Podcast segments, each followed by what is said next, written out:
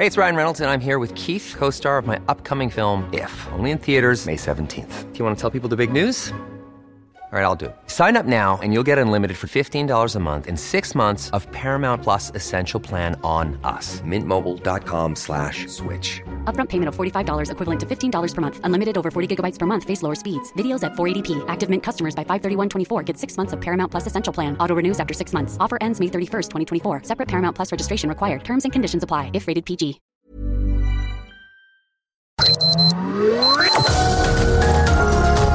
Heraldo Media Group presenta Sergio Sarmiento y Lupita Juárez. Información veraz y oportuna con un toque personal y humano. Por El Heraldo Radio, donde la H suena y ahora también se escucha.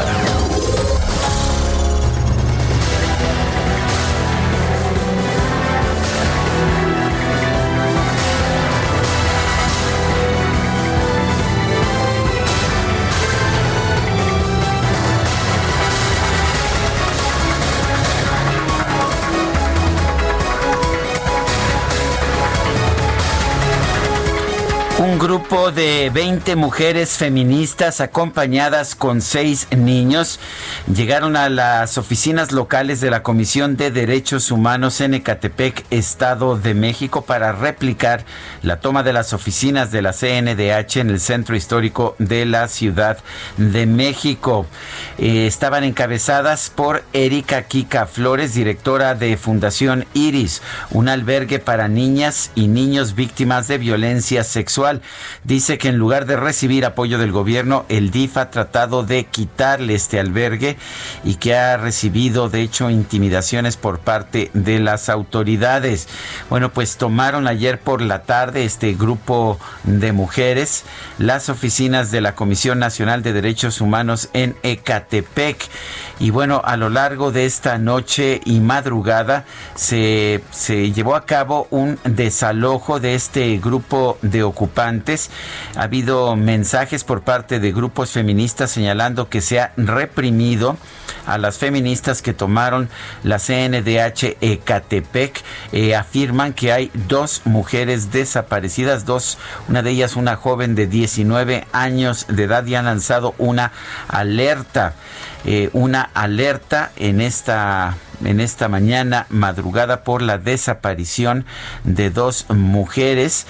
Eh, se han dado a conocer, de hecho, los números de serie de las camionetas en que presuntamente se llevaron a, esta, a estas mujeres los policías NGG 2365 y N, NGG 65 y bueno, pues han estado las organizaciones feministas lanzando mensajes de alerta.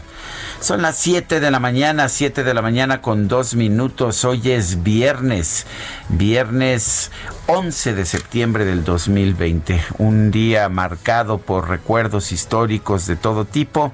Aniversario del golpe de Estado en Chile de 1973. También es el aniversario del ataque terrorista a las Torres Gemelas de Nueva York en 2001. Yo soy Sergio Sarmiento. Quiero darle a usted la más cordial bienvenida a El Heraldo Radio. Lo invito a quedarse con nosotros porque aquí tendrá toda la información que necesita pero también, también vamos a darle a usted el lado eh, amable de la noticia, siempre y cuando, por supuesto, la noticia lo permita. Guadalupe Juárez, ¿cómo estás? Muy buenos días. Hola, ¿qué tal, Sergio Sarmiento? Buenos días para ti, amigos. Qué gusto saludarlos esta mañana. Pues ya mencionaba Sergio de esta toma allá en Ecatepec de mujeres activistas. Siguen desaparecidas Marían Velázquez Mejía y Arcelia Guerrero, la policía de la Fiscalía de Atizapán, de acuerdo con lo que se ha estado posteando en redes sociales, las desapareció. Y bueno, estas tomas, estas tomas son réplica de varias que se han hecho en eh, diferentes partes, pero que surgieron precisamente aquí en la Ciudad de México.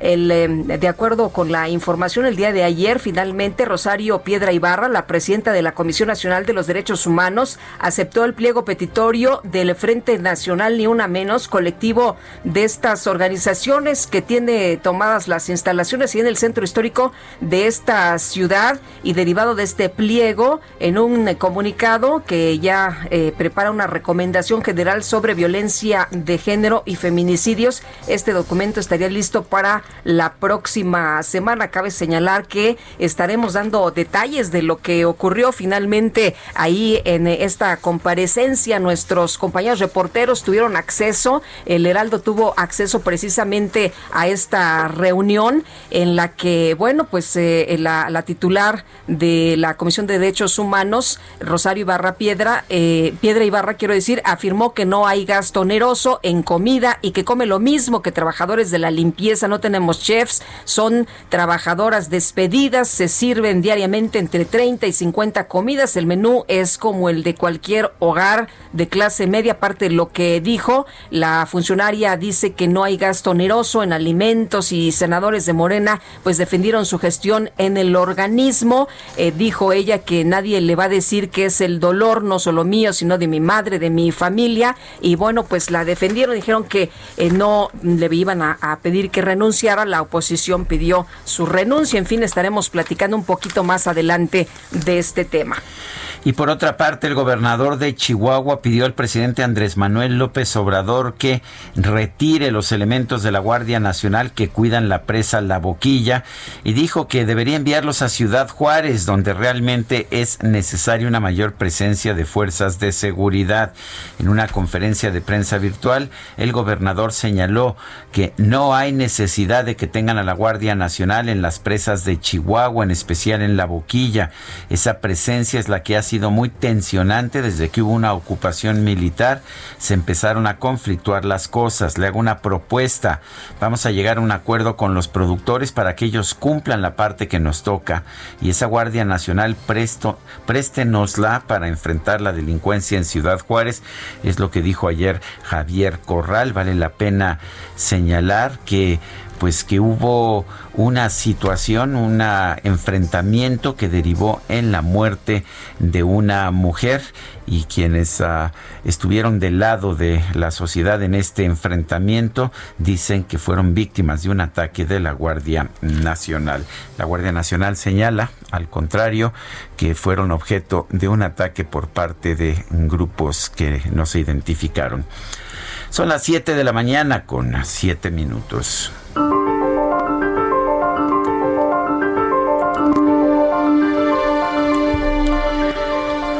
No es tiempo de simulaciones.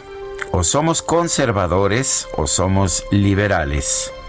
Andrés Manuel López Obrador.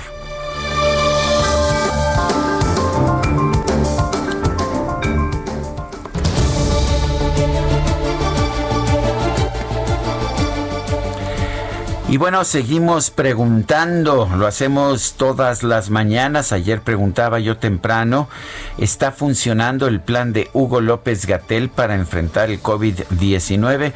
Nos dijo que sí el 12.2% de quienes respondieron que no, 83.1%, quién sabe, 4.7% recibimos 29.899 votos allá en Twitter. Mientras tanto, esta mañana ya coloqué la siguiente pregunta en mi cuenta personal de Twitter. Arroba Sergio Sarmiento. ¿Es el presidente López Obrador liberal o conservador? Liberal nos dice 3.6% de quienes responden, conservador 51.6%, ninguno de los dos 44.8%. Las destacadas del Heraldo de México. Y ya está con nosotros aquí en la cabina Itzel González con lo destacado del Heraldo esta mañana. ¿Cómo estás, Itzel? Muy buenos días, feliz. Viernes. Viernes. Lupita, Sergio, amigos, muy buenos días. Así es, viernes movidito, viernes cargado de información, viernes de yernos de fin de semana, pero antes creo que sí nos vamos a tener que poner a trabajar y a marchas forzadas para que toda la información entre y usted se, quede bien informado. Así es, viernes 11 de septiembre, como lo recordaba Sergio, en dónde estaban ustedes cuando sucedió el ataque de las Torres Gemelas. Platicábamos, Adrián y yo, nosotros estábamos en la primaria Uy. Ustedes estaban ya trabajando, trabajando, ya, estábamos trabajando. Sí, yo, yo estaba en un desayuno y cuando empecé a ver lo que estaba pasando, me fui directo al departamento de noticias de qué, Qué impresionante, la verdad. Sí, un, un, suceso que nos dejó marcado sin duda, así como los sismos de septiembre. El 11 de septiembre también fue impactante, pero para todo el mundo. Lupita, Sergio, tenemos que trabajar y ¿qué les parece si comenzamos con las destacadas del Heraldo de México? Primera plana, en presupuesto 2021, abren a iniciativa privada inversión de 304 mil millones de pesos en obras. El gobierno federal impulsa proyectos de infraestructura con el sector privado a fin de reactivar la economía nacional. País, van por unidad Cuatro panistas se quedan en Conago. Se trata de los mandatarios de Baja California Sur, Carlos Mendoza Davis, de Querétaro, Francisco Domínguez Servién, de Quintana Roo, Carlos Joaquín González y de Yucatán, Mauricio Vila. Ciudad de México, 11 mil muertos. Abandono pega duro. Se descuidó la cultura de la prevención y se dispararon la diabetes, obesidad e hipertensión. Estados, Zacatecas, otra forma de pandemia. Letreros en negocios enseñan cómo protegerse ante un tiroteo. Orbe, medio año de COVID-19. En duda la vacuna a pobres. No se ha recaudado ni la mitad de lo necesario para asegurar su inoculación, dice la Organización Mundial de la Salud. Meta, temporada 101 nueva NFL bajo fuertes medidas por el COVID-19. Los Chiefs vencen a Texans. Y finalmente en mercados vivienda, en renta y venta crecen las ofertas. Los que buscaban comprar hoy rentan. Los que alquilaban tienen otras opciones. Lupita, Sergio, amigos, hasta aquí las destacadas del Heraldo. ¡Feliz viernes! Igualmente, Itzel, muy buenos días. ¡Feliz viernes! Son las 7 de la mañana con 11 minutos. Vamos a un resumen de la información más importante.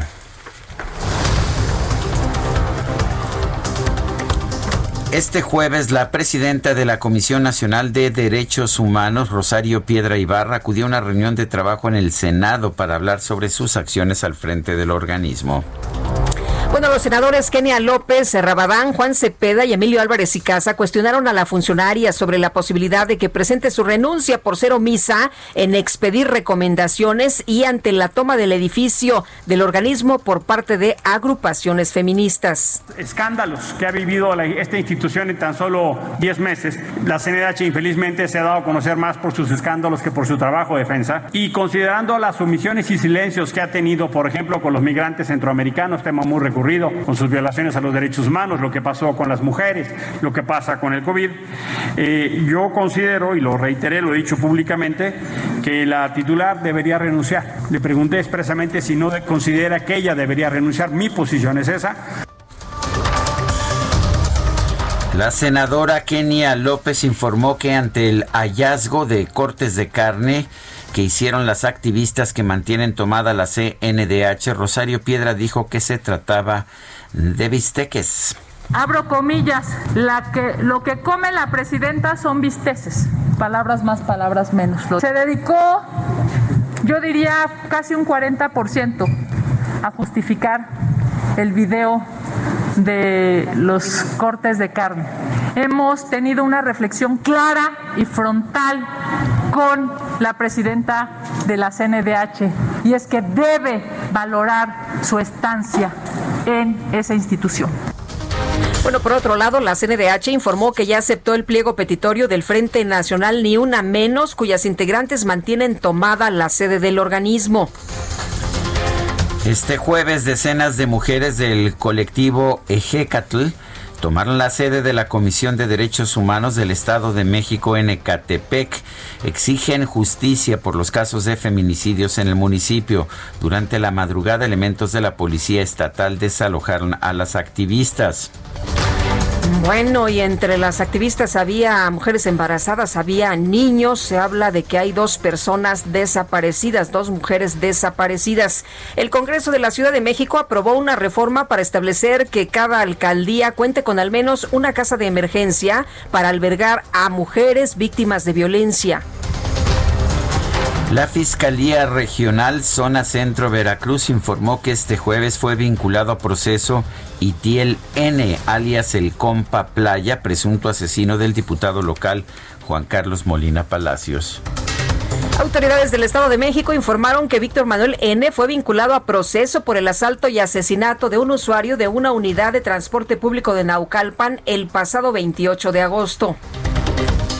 La Guardia Nacional puso 17 elementos de la corporación a disposición de la Fiscalía General de Chihuahua para esclarecer la muerte de una pareja de productores agrícolas que participó en la toma de la presa La Boquilla.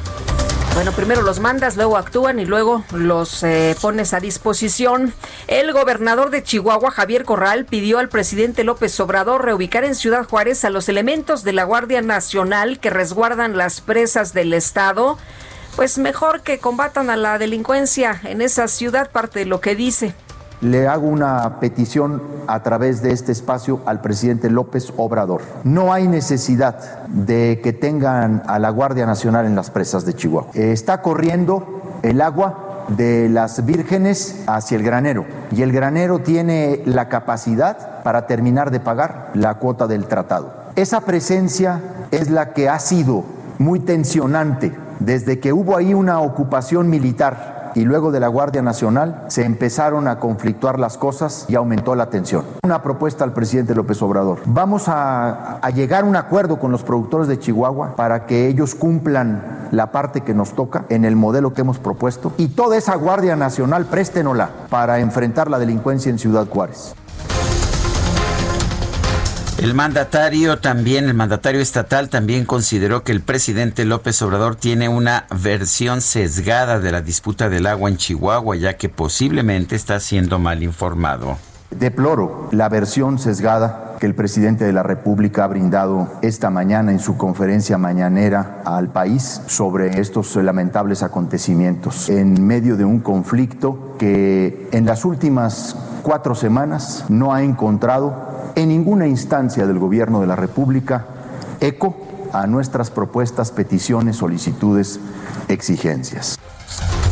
Y la Unión Nacional de Trabajadores Agrícolas, la Coalición de Organizaciones Democráticas Urbanas y Campesinas y el Movimiento de Trabajadores Rurales sin Tierra exigieron al gobierno federal abrir un espacio de diálogo con los productores de Chihuahua para encontrar una salida pacífica al conflicto del agua en el estado. Nueve gobernadores de la Alianza Federalista no acudieron al encuentro de esta semana entre la CONAGO y el Gabinete Federal. Olga Sánchez Cordero, secretaria de Gobernación, afirmó que las diferencias no son motivo de ruptura y aseguró que el gobierno federal no quiere ejercer el monopolio de la discusión de los asuntos públicos del país. Bueno, los gobernadores panistas Carlos Mendoza Davis de Baja California Sur, Francisco Domínguez de Querétaro, eh, Carlos Joaquín González de Quintana Roo y Mauricio Vila de Yucatán anunciaron que van a permanecer en la CONAGO. El gobernador de Jalisco, Enrique Alfaro, consideró que el diseño del presupuesto de egresos de la Federación 2021 representa un duro golpe para el Estado. Sus recursos van a registrar una baja de 3.3% en general y de 4.6% real en participaciones y aportaciones. El Congreso de Jalisco aprobó una reforma para limitar el derecho de corrección de los poderes o de, de los eh, padres o tutores de menores de edad a fin de establecer la prohibición del castigo corporal severo. El Congreso de la Ciudad de México aprobó colocar cámaras de seguridad afuera de todos los centros escolares, desde preescolar hasta universidad, para evitar hechos delictivos en agravio de estudiantes, maestros y familiares. El Congreso Capitalino también aprobó que la Brigada de Protección Animal de la Policía pueda entrar a los domicilios para rescatar animales maltratados ante una denuncia vecinal.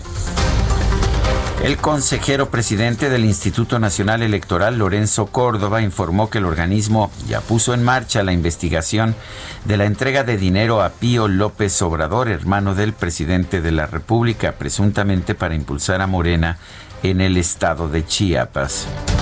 Egresados del Instituto Tecnológico de Massachusetts emprendieron una campaña para pedir la salida de la institución del exsecretario de Hacienda Luis Videgaray debido a que fue señalado aquí en nuestro país por presuntos actos de corrupción.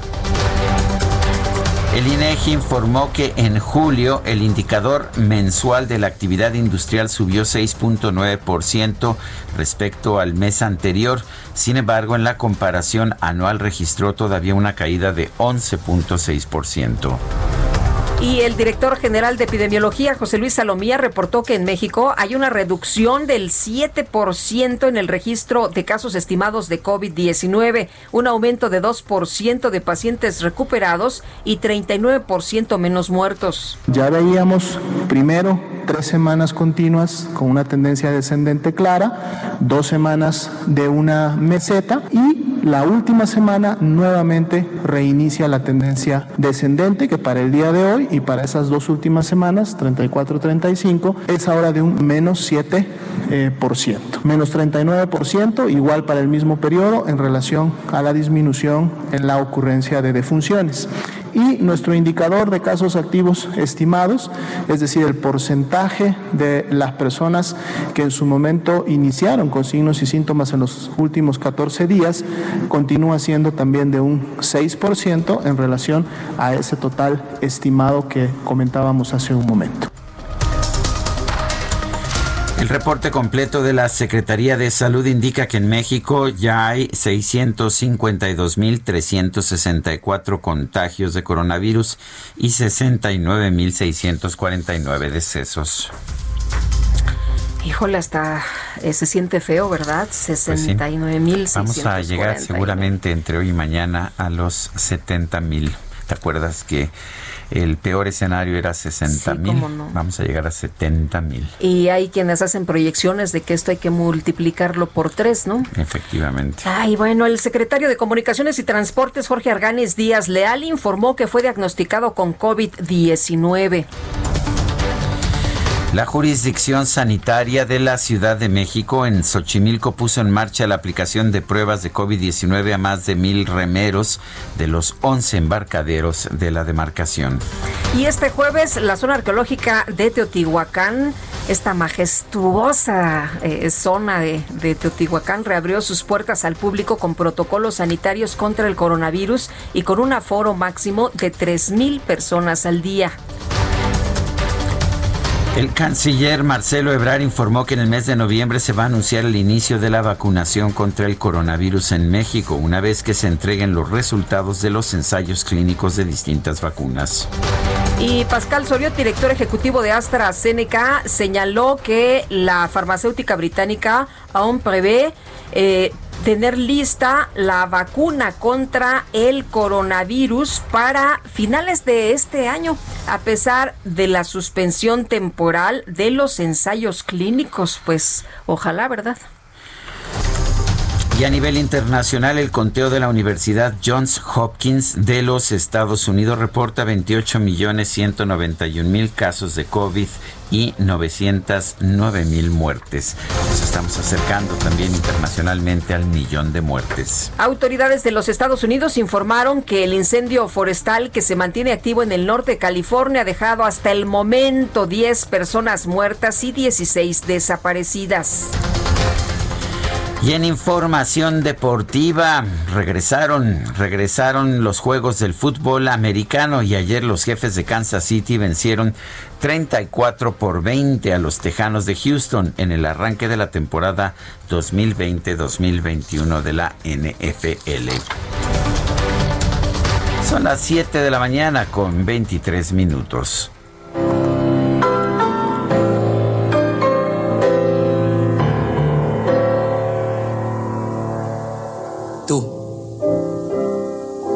Llenas todo de alegría y juventud y ves fantasmas en la noche de trasluz y oyes el canto perfumado del azul.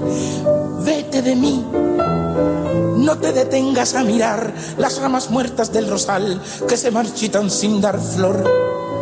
Mira el paisaje del amor que es la razón para soñar y amar.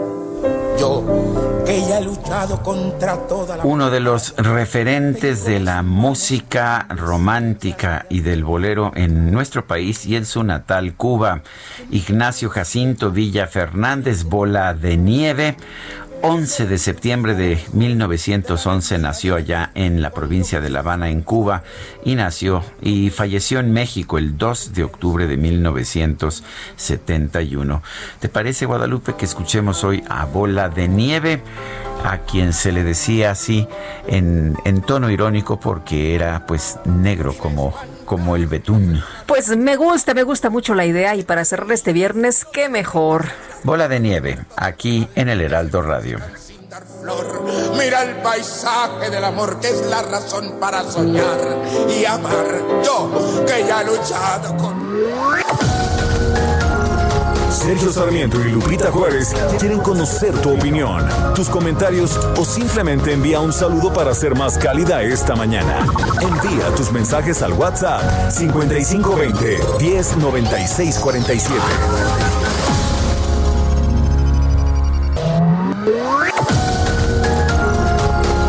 Continuamos con Sergio Sarmiento y Lupita Juárez por El Heraldo Radio.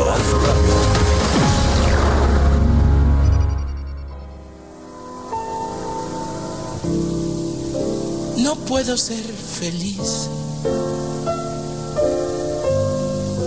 No te puedo olvidar. Siento que te perdí. Y eso me hace pensar. He renunciado a ti. Ardiente de pasión no se puede tener conciencia y corazón.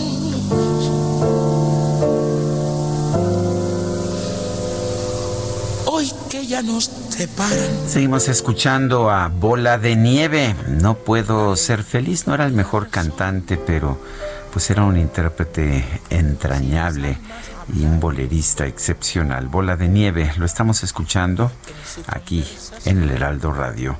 Hoy es aniversario de su nacimiento. Las nuestras se dirían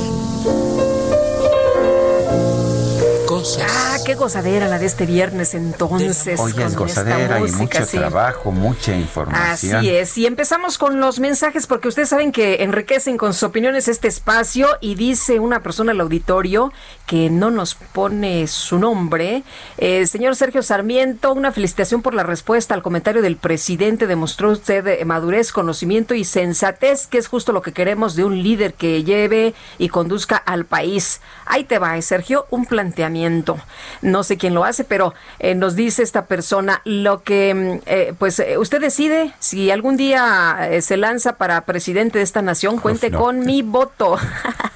No, para nada es mi vocación. incondicional, No. incondicional. Me conformo con ser prensa fifí, ¿verdad? Más los viernes. Conservador. Bueno, este me, me envió una, un saludo. Muchas gracias, muchas gracias. eh, muy amable. Otra persona que no nos pone su nombre, le recuerdo que si nos manda usted un mensaje eh, por Twitter al teléfono 55 20 10 96 47, en el propio mensaje nos incluya su nombre. Nos dice un saludo para Sergio y Lupita por su extraordinario trabajo que nos permite estar informados. Bueno, oye, qué gusto cuando a la gente le gusta nuestro trabajo, por duda, supuesto, ¿no? Profesionalismo nos describen así, y eh, la verdad es que dignifican la y profesión. ¿Sabes que Nada más para que quede Híjole, claro, qué bien. me han ofrecido ser, ya sabes, eh, diputado, senador, embajador, subsecretario. No me interesa la política, me interesa, me interesa, me gusta mi trabajo. Nos ofrecieron ser constituyentes, ¿te acuerdas? También nos ofrecieron ser constituyentes. Y a- sí. a- a ni, ni se imagina usted ni por qué partido.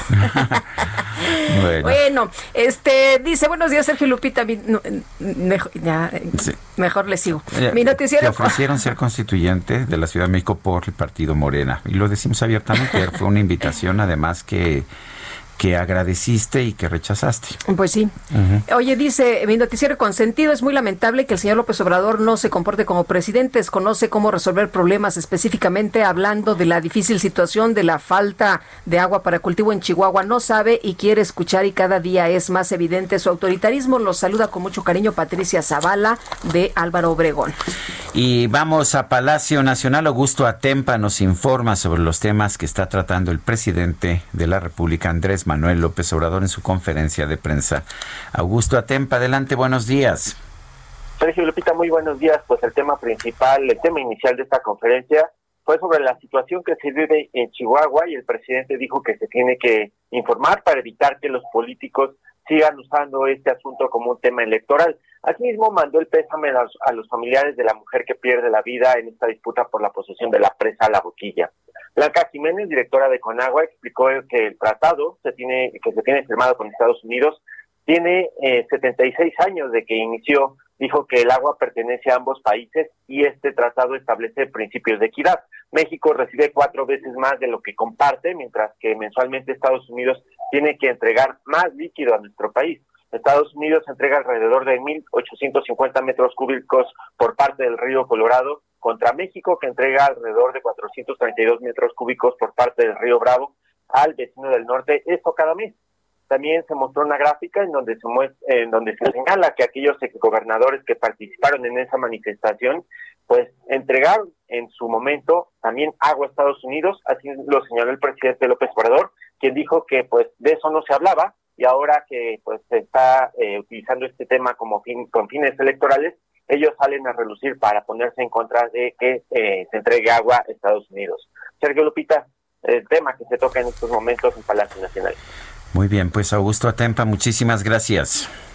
Muy buen día. Buenos días. Y vamos a otro tema. El sistema educativo se ha visto afectado debido a la crisis por la pandemia de COVID-19. El presupuesto asignado en el paquete económico 2021, pues es suficiente o no para este sector ante una situación que estamos viendo totalmente, pues distinta, totalmente diferente. Sergio, hablábamos el otro día sobre este tema y nos hablaba, nos decían de la eh, falta de, de infraestructura, ¿no? Para las escuelas, por ejemplo. Y David Calderón es presidente ejecutivo de Mexicanos Primero. David, qué gusto saludarte esta mañana. Buenos días.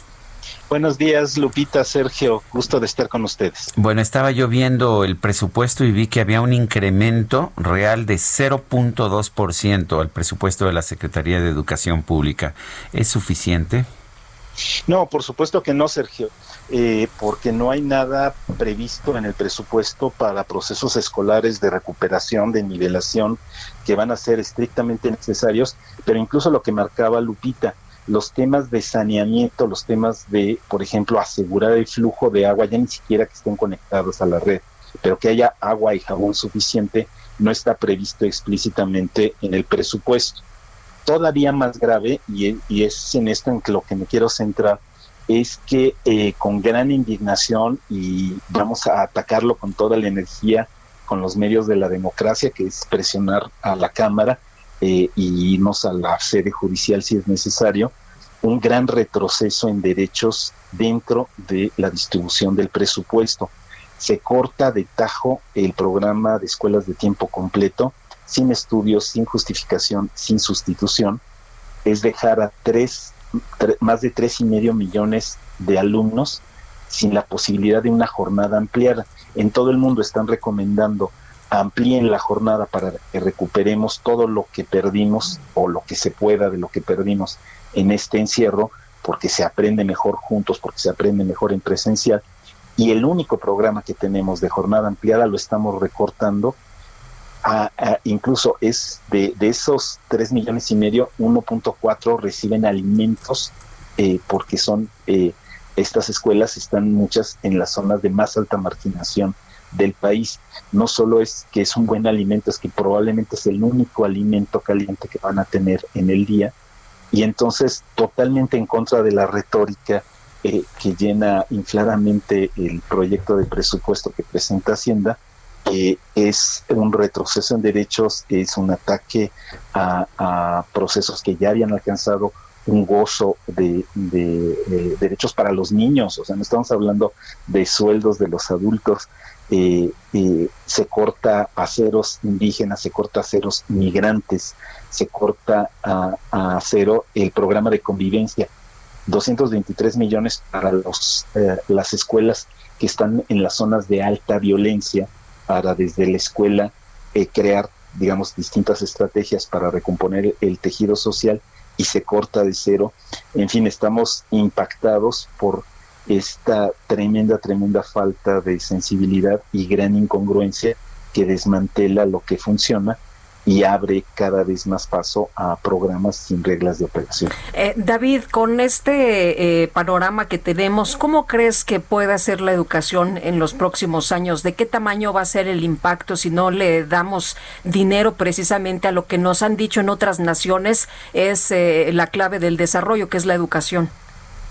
Eh, justamente si no atendemos a esta recomendación, la hace eh, no solo la OCDE, la hace el, secretario general de Naciones Unidas, habla de una catástrofe generacional si no se hace la inversión correcta y se ponen los elementos de política pública. En el caso de México, eh, la deserción, por ejemplo, mal llamada así, el abandono, que es lo que realmente ocurre de los estudiantes, que típicamente es de 900 mil estudiantes cada ciclo, estamos estimando que si no se hace nada puede llegar a, cuatro veces más. Es como retrasarse o tener de golpe cuatro años hacia atrás eh, en, términos solo de la presencia de los estudiantes. Y en términos del golpe sobre el aprendizaje, eh, también recuperarse de esto requiere no menos de tres ciclos, tres años escolares completos que estarían siendo necesarios pensar en términos reforzados para apenas estar en donde estábamos, eh, que es lo que le llaman los learning, no la, la pérdida de aprendizaje eh, que eh, se produce cuando hay interrupciones prolongadas de la escuela en forma presencial. David, entonces estamos viendo recortes a muchísimos programas dentro del sistema educativo nacional. ¿En qué se está usando el dinero? ¿A qué se está dedicando este dinero? Se está distribuyendo en otros lados. O sea, la bolsa de educación por fuera parece que no se modifica, que tiene, digamos, un ajustín, pero en realidad es eh, se le quita dinero, por así decirlo, a este programa, mientras que se amplían otros. Sabemos que se están ampliando programas eh, en otros rubros también que no tienen nada que ver con derechos humanos. O sea, es que este no es educación contra salud, esto es educación contra eh, construcciones de cemento que no sufren los niños sí, eh, y sobre todo mucho eh, se está yendo a las becas y a las entregas directas a las escuelas. por supuesto son piezas de política pública, las becas y la entrega a las escuelas, que no nos parece mal, nos parece muy importante que las escuelas aprendan a administrar su propio dinero y no tengan que tener una superestructura de Estado que defina por ellos las cosas es eh, educar en la libertad si se hace bien, pero eh, ese traslado masivo o esa concentración exclusiva casi en, estos programas de entrega directa contra los que son de soluciones estructurales eh, es muy preocupante y como digo pues muy contraria a, no solo los estudios de impacto sino contraria a los derechos de los niños. Pues David, como siempre, gracias por platicar con nosotros y además de un tema que es eh, fundamental. Sí, muchas gracias. Estaremos empujando pues eh, estas conversaciones públicas con la Cámara de Diputados que finalmente como nuestros representantes son los que tienen que aprobar o desaprobar esta, eh, este planteamiento del Ejecutivo, pero que ciertamente pues no pueden hacerlo de espaldas a la evidencia y a los derechos. David, muchas gracias. Muy buenos días. Buenos días. Hasta luego, David Calderón, presidente ejecutivo de Mexicanos Primero. La presidenta de la Comisión Nacional de Derechos Humanos, Rosario Piedra, arribó al Senado de la República para la comparecencia que iba a tener con legisladores de la Comisión de Derechos Humanos tras los hechos de los últimos días y la toma de las instalaciones del organismo. Misael Zavala nos tiene la información. Vale la pena señalar que el Heraldo tuvo acceso a esta reunión. Misael Zavala, adelante. Así es, Sergio Lupita, buenos días. Pues eh, durante casi dos horas la presidenta de la Comisión Nacional de Derechos Humanos, Rosario Piedra Ibarra, compareció ante las comisiones del Senado de la República, donde recibió varias críticas de su gestión, como las pocas recomendaciones dirigidas a la actuación del gobierno federal hacia la pandemia o las violaciones de derechos humanos de la Guardia Nacional. Incluso durante esta comparecencia, Piedra Ibarra también se defendió que no hay un gasto oneroso en comida, ni chefs o carne gourmet, ya que aseguró que ella come lo mismo que los trabajadores de limpieza. Dijo que la comida encontrada en refrigeradores por las víctimas que tomaron las instalaciones de la CNDH hace algunos días solo eran bisteces de res y de cerdo y bueno, volvió a afirmar que lo que come la presidenta come el personal de limpieza, Sergio. Durante casi estas dos horas eh, de reunión privada, a la cual, bueno, tuvo acceso el Heraldo de México, Piedra Ibarra fue cuestionada duramente por los senadores de oposición, quienes chocaron con los legisladores de Morena por la falta de recomendaciones al gobierno federal, el presupuesto de la CNDH, la toma de las instalaciones y también salió a relucir la militancia a favor eh, del partido en el gobierno dos senadores directamente, Juan Cepeda por Movimiento Ciudadano y Emilio Álvarez y Casa, eh, senador independiente, pidieron directamente la renuncia de la presidenta de la comisión y criticaron la falta de recomendaciones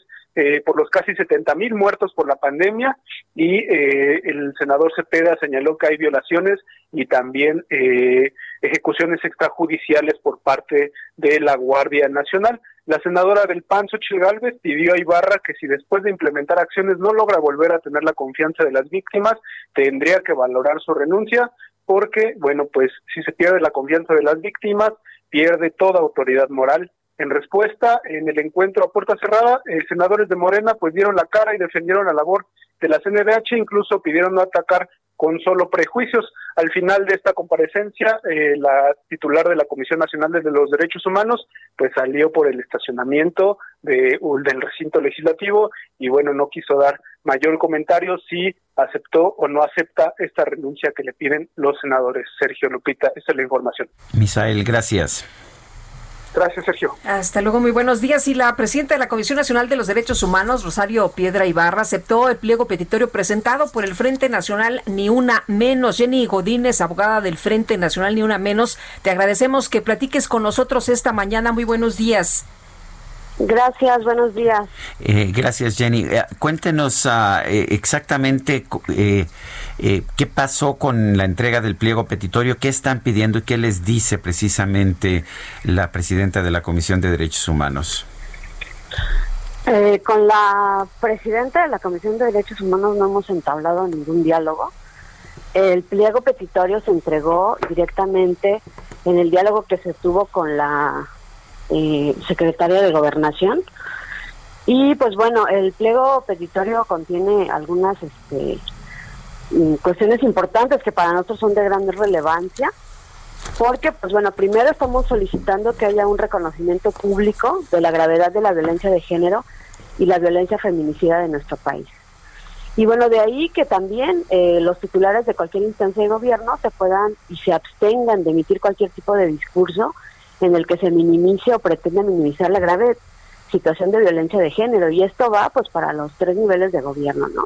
Tanto esto eh, municipal, eh, local eh, y también bueno lo que sería estatal, federal, ¿no? O sea tiene que ver con toda esta parte y le estamos solicitando que se aperture de manera inmediata a todas las fiscalías, organismos públicos de derechos humanos, de atención a violencia y búsqueda de personas desaparecidas unidades especializadas en violencia de género y violencia feminicidia, que debieran, desde luego, actuar con perspectiva de género conforme a los lineamientos que han emitido al respecto tanto la Comisión Interamericana de Derechos Humanos y la Suprema Corte de Justicia de la Nación, lo cual se supone que tendría que hacer, pero en la práctica no es de esa manera. Y pues bueno, a la Comisión de Nacional de Derechos Humanos le estamos solicitando que emita un pronunciamiento público eh, con efectos de extrañamiento y exhorto tanto a la Fiscalía General de la República como a la Fiscalía de las diferentes entidades del país, a efecto de que se realicen las investigaciones correspondientes que sean con imparcialidad, diligencia respecto a las víctimas, ya que siempre se han eh, judicializado y los ministerios públicos siempre pues han actuado no de la forma desde la perspectiva de género, no, sino siempre criminalizando criminalizando y revictimizando. Entonces, eh, en general, pues bueno, esos son como los, los, puntos. Y hay un punto especial, ¿no? Donde le estamos solicitando, eh, sobre todo, que terminen con la criminalización de la protesta y tiene que ver mucho con la, lo que pasó con las compañeras en, las, en Ciudad Juárez, en León, en León, Guanajuato, y también en la Facultad de Estudios Superiores de Zacatlán, eh, con el, la detención de la compañera Tania Ellis, estudiante de esa facultad. Y el día de hoy, pues bueno, eh, amanecemos con la nota de que sucedió en Ecatepec, las compañeras de algunas colectivas por allá estuvieron tomando de forma pacífica las instalaciones para en solidaridad y pues bueno también en la exigencia de justicia y bueno resulta que pues fueron reprimidas, las sacaron, había menores, había una mujeres embarazadas y las sacaron, las llevaron y están ahorita detenidas en Atizapán de Zaragoza. Entonces, pues esa es la respuesta que nos dan, al parecer, cuando, este, pues bueno, las cosas se hacen de forma pacífica, ¿no? Eh, Jenny, ¿qué es lo que eh, están ustedes eh, planteando ahora? Ya entregaron el pliego petitorio. ¿Qué, ¿Qué es lo que sigue? ¿Van a seguir tomadas, van a continuar tomadas las oficinas de las distintas comisiones? El, la toma de la Comisión Nacional de Derechos Humanos con sede en el Centro Histórico no fue este, negociación, o sea, no, no se llevó ni siquiera, no se habló ni siquiera de eso en la mesa, eh, eso lo queremos aclarar. Lo, lo que se habló fue, bueno, en general, de las problemáticas de, del país, de la violencia generalizada, de los feminicidios, de toda esta parte, y de ver la forma en que se le va a dar, en cómo se le van a dar este seguimiento a las víctimas, a las familiares de víctimas. Entonces, eh, si bien es cierto, habrá un diálogo la próxima semana, será para darle continuidad al pliego. Pero en cuanto a la comisión, a lo que era la sede en Centro Histórico de la Comisión Nacional de Derechos Humanos, eh, pues ella, esa, esa ya en los hechos está funcionando como lo que nosotros denominamos una casa de refugio ni una menos, porque ya está recibiendo víctimas, ya eh, está acuerpando ahí a las, a las familiares de víctimas que están en espera de poder tener una reunión la siguiente semana, porque la secretaria de Gobernación se comprometió a escuchar directamente a las víctimas. Ella dijo que no quería que hubiera protagonistas, que no hubiera que hubiera representantes del movimiento, no lo hay. Aquí todas las que están eh, son parte de, de las, o sea, son víctimas directas y bueno, o colaterales, ¿no? Porque en algunos casos son familiares, entonces pues no no hay este como una entrega sobre eso, o sea, o hasta que nos garanticen que vamos a tener un espacio para poder llevar a cabo este trabajo que se viene realizando. ¿Significa que no van a dejar las, las oficinas de la Comisión Nacional de Derechos Humanos que hayan ocupado? No, hasta ahora no, hasta ahora no, este, no, no se ha hablado sobre algún lugar alterno que den para que, para que este refugio esté funcionando o siga funcionando. Jenny, ¿ustedes quieren la renuncia de Rosario Piedra? ¿Eso, eso sería importante para ustedes? Nosotros no queremos la renuncia de la señora Piedra. Se han dicho muchas cosas y a veces las víctimas en su dolor, pues bueno, mencionan muchas cosas. Lo cierto es que nosotros en nuestro pliego Solamente le estamos pidiendo que ella reconozca públicamente, que haga un extrañamiento y un exhorto a las instancias de gobierno correspondientes, porque eh, pues no lo ha hecho, ¿no? O sea, para nosotros eh, era muy importante, eh, sobre todo el papel de ella, porque pues bueno, ella era, viene de una familia de activistas que sabe perfectamente de lo que se está hablando, y, de desaparición forzada y esta parte. Entonces creímos que iba a haber más sensibilidad de su parte y no fue de esa forma. Pero en ningún momento se está pidiendo la renuncia de ella, o sea, no es uno de los puntos de, del pliego petitorio. Quizá alguna de las víctimas puede decirlo, puede decir que sí, pero en el pliego petitorio formal que se ingresó no no está no está solicitándose su renuncia. Muy bien. Pues eh, Jenny, gracias por platicar con nosotros esta mañana. Al contrario, gracias por la invitación. Buen día, Jenny Godínez, abogada del Frente Nacional Ni Una Menos. Y en, apoyo a los colectivos que se manifiestan en la Ciudad de México, feministas tomaron las instalaciones de la Comisión Nacional de Derechos Humanos en Michoacán. Charbel Lucio, adelante. Sergio Lupita, buenos días. Así es, en, eh, colectivos feministas de Michoacán intervinieron la fachada de la sede en Morelia de la Comisión Nacional de los Derechos Humanos. En el exterior del inmueble, las mujeres feministas realizaron pintas, pegaron pancartas, colocaron cinta delimitadora y retratos modificados del presidente de la República, Andrés Manuel López, López Obrador, y de Francisco y Madero, en alusión a la obra intervenida en la CNDH de la Ciudad de México.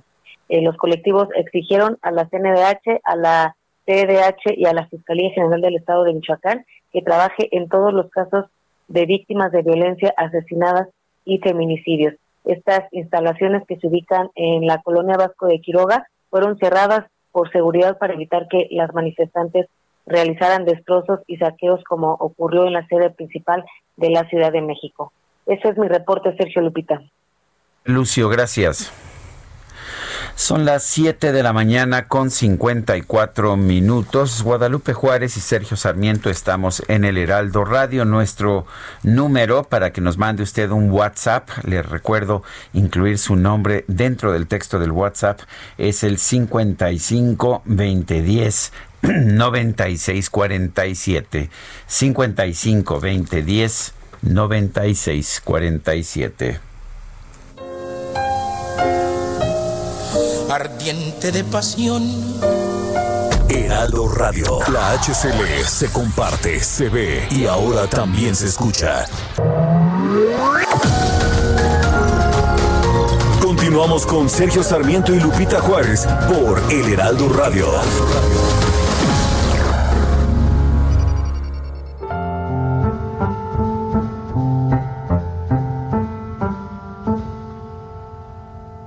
Mamá la negrita, se le salen los pies la conita y la negra me ya no sabe qué hacer. Tu drume negrita, que yo va a comprar nueva cunita va a tener capité y va a tener cacabé. Si tú yo te traigo mami muy colorado. Esto se llama Drume Negrita, así se, así se llama. Drume no duerme, sino Drume Negrita. Estamos escuchando a Bola de Nieve en el aniversario de su nacimiento. Tu Drume Negrita, que yo va a comprar nueva mensajes. Buenos días, excelente noticiero. Es una vergüenza la forma de gobernar de Obrador. Mientras él vive en su mundo feliz y sus asesores le siguen el juego, el país va en retroceso. Es una pena. Valen más construcciones innecesarias que la gente. Su fan la señora Ross. Y dice otra persona, me acaban de operar de la cadera y ahorita ustedes son importantes en mi vida porque me comunican de forma imparcial lo que está sucediendo. Les agradezco, Nora Aguirre. Señora Aguirre, pues un fuerte abrazo y espero que se recupere pronto de esa operación. Muchos saludos, excelente programa. Antes hablaban de viernes de lectura, pero les comento que leí Rebelión de la Granja pues Rebelión en la Granja de Orwell y créanme cómo me acordé del Mesías con el personaje de Napoleón y de Calderón con el personaje de Snowball. Bueno, pues vale la pena leer Rebelión en la Granja. Yo lo leí como en los años 60 o 70. Yo lo leí también hace muchos años.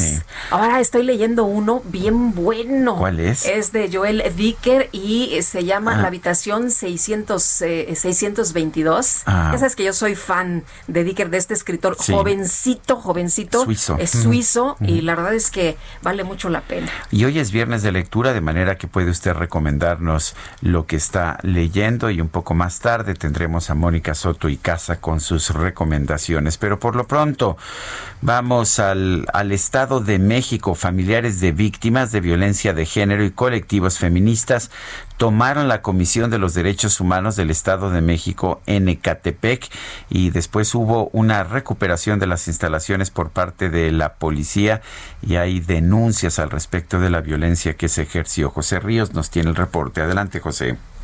¿Qué tal, Sergio Lupita? Buenos días. En efecto, pues familiares de víctimas de violencia de género en Ecatepec, en compañía de grupos feministas, tomaron la tarde de ayer la visitaduría de la Comisión de los Derechos Humanos del Estado de México, ubicada en ese municipio. La toma de las instalaciones se realizó de forma pacífica y en solidaridad con sus compañeras de la toma de la CNDH en la capital. En el lugar, ellas fueron atendidas por personal de la comisión para canalizar sus peticiones. Sin embargo, pues la situación fue en aumento, ya que en el transcurso de la tarde las manifestantes exigieron la salida del personal y pidieron que retiraran sus pertenencias, así como sus expedientes de casos, para ocupar por completo la sede. También las peticiones fueron incrementando, pues exigieron dialogar con el gobernador del Estado de México, Alfredo del Mazo, y el fiscal estatal, Alejandro Gómez, para buscar solución a sus casos. En el lugar, personal de la Comisión de Derechos Humanos se comunicó vía celular con una de las voceras de las víctimas, quien les exhortó a acudir a la sede ubicada en Periférico Sur, a lo que se negaron y optaron por permanecer por la ocupación del inmueble hasta que se cumplieran las exigencias. No fue hasta la una y media de la mañana de este viernes cuando elementos de la Policía del Estado de México desalojaron a las ocupantes, quienes 17 de ellas fueron trasladadas al Centro de Justicia de Atizapán. Entre ellas se encuentran seis menores de edad. Cabe destacar que, bueno, cerca de las 3.30 de la mañana en el lugar, ya en Atizapán, hubo conflictos entre las manifestantes y agentes de la policía, luego de que exigieran la liberación de sus compañeras, donde, pues bueno, hasta la mañana de este viernes aún se encuentran retenidas. Ese es el informe hasta el momento. Eh, José Ríos, gracias por la información. Seguimos pendientes. Buenos días. Seguimos muy atentos, por supuesto. Se hablaba de que había dos eh, personas, dos mujeres desaparecidas. Estábamos eh, revisando información en la que eh, pues hay denuncias de que se llevaron detenidas a estas personas y no han tenido información de sus familiares. Así que, bueno, pues ahí está por lo pronto los detalles con José Ríos. Bueno, pues vamos, vamos con otros temas cuando son las 8 de la mañana con cinco minutos. El pronóstico.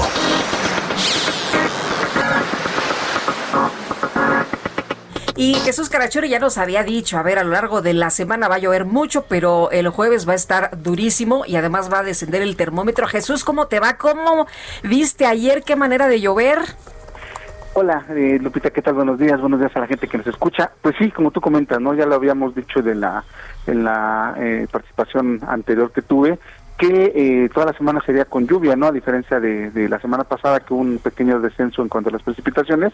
Eh, esta otra vez, otra vez han estado presentando precipitaciones eh, pues fuertes aquí en la Ciudad de México y pues eh, intensas en algunos estados de la República. Lo mencionaba que había diferentes eh, fenómenos meteorológicos que iban a estar afectando a, a, a, nuestro país y bueno, pues lo estamos viendo, ¿no? El Frente Frío 2 que pues ya se está dejando sentir como les dije ayer, con un eh, descenso en las temperaturas. Lo estamos viendo ahorita, está nublado y yo les decía que a partir del jueves en la tarde noche se iba a sentir este descenso. Será hoy cuando se, se se note este estas temperaturas eh, frescas durante el día, sobre todo por la noche y mañana por la mañana. Y bueno, pues tenemos aparte un canal de baja presión en el en el occidente del territorio nacional que pues entre el frente y, el, y este canal de baja presión mantendrán precipitaciones en la mayor parte de la República Mexicana. Casi todo el país eh, estará con precipitaciones, a excepción de lo que es la península de Baja California.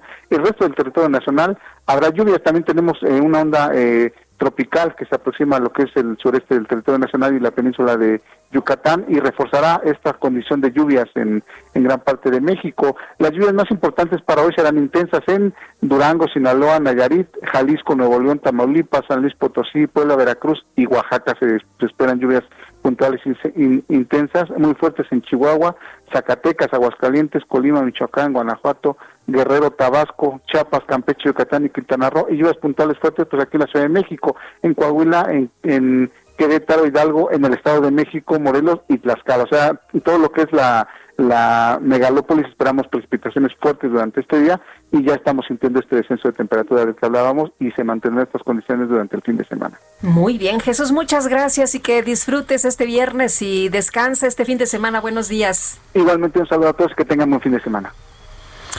Son las ocho con siete. Vamos a regresar a Palacio Nacional. Augusto Atempa nos tiene más información. Adelante, Augusto. Sergio Lupita, en el tema del conflicto de Chihuahua, el presidente fue claro y señaló a personajes como Fernando Baeza Meléndez, el exgobernador de ese estado, así como sus sobrinos José Reyes Baeza y Héctor Baeza Terrazas. También a Jaime eh, Ramírez Carrasco, el alcalde de San Francisco de Conchos, reiteró que estos personajes tienen un movimiento político y usan el problema del agua como un estandarte. Dijo que estos grupos eh, simulan democracia porque había alternancia y llegaron a gobernar y no le no, no le cumplieron a la gente y no descartó la preocupación de algunos agricultores, pero le reiteró que el suministro del agua no les faltará. Sobre los señalamientos del gobernador de Chihuahua, Javier Corral, quien afirmaba que el presidente tiene información sesgada, pues López Obrador le contestó y dijo que respeta su punto de vista, pero él tiene buena información. Hoy se reúne con familiares de las víctimas del caso de Ayotzinapa y el presidente dijo que se sigue trabajando de manera conjunta con la Fiscalía y la Suprema Corte para poder conocer la verdad y eh, aclarar lo sucedido. Se comprometió a castigar a los responsables una vez que se sepa la verdad.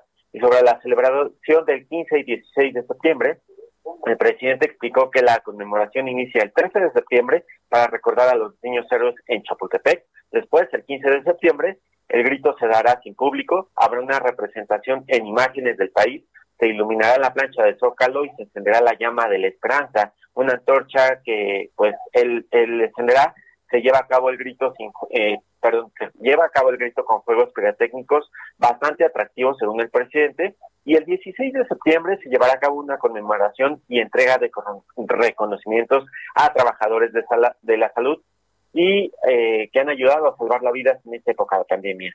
Se izará la bandera y habrá desfile de las Fuerzas Armadas. Ellos participarán con la sana distancia. Vehículos de cada agrupamiento serán eh, se harán eh, desfilar y habrá invitación para los integrantes del gabinete, el Poder Legislativo y el Poder Judicial. Es la información que se toca en esta conferencia de prensa. Vamos a continuar pendientes. Gracias, Augusto. Muy buen día. Muy buenos días. Y bueno, de acuerdo con lo que ha señalado el presidente Andrés Manuel López Obrador, pues esta toma de la presa a la boquilla estaría, pues eh, ya sabes, eh, realizada precisamente en la parte intelectual, eh, pues panistas y exgobernadores de la entidad, entre ellos el exgobernador Fernando Baeza, a quien saludamos esta mañana. Muy buenos días. Muy buenos días. Buenos días, don Fernando, ¿cómo está? Por fortuna muy bien. Usted, don Sergio, gusto saludarlo. Gracias, don Fernando. Hace mucho que no nos vemos, pero a ver, cuéntenos, nos dicen que está usted agitando en su estado de Chihuahua. no, no soy agitador y menos a esta edad.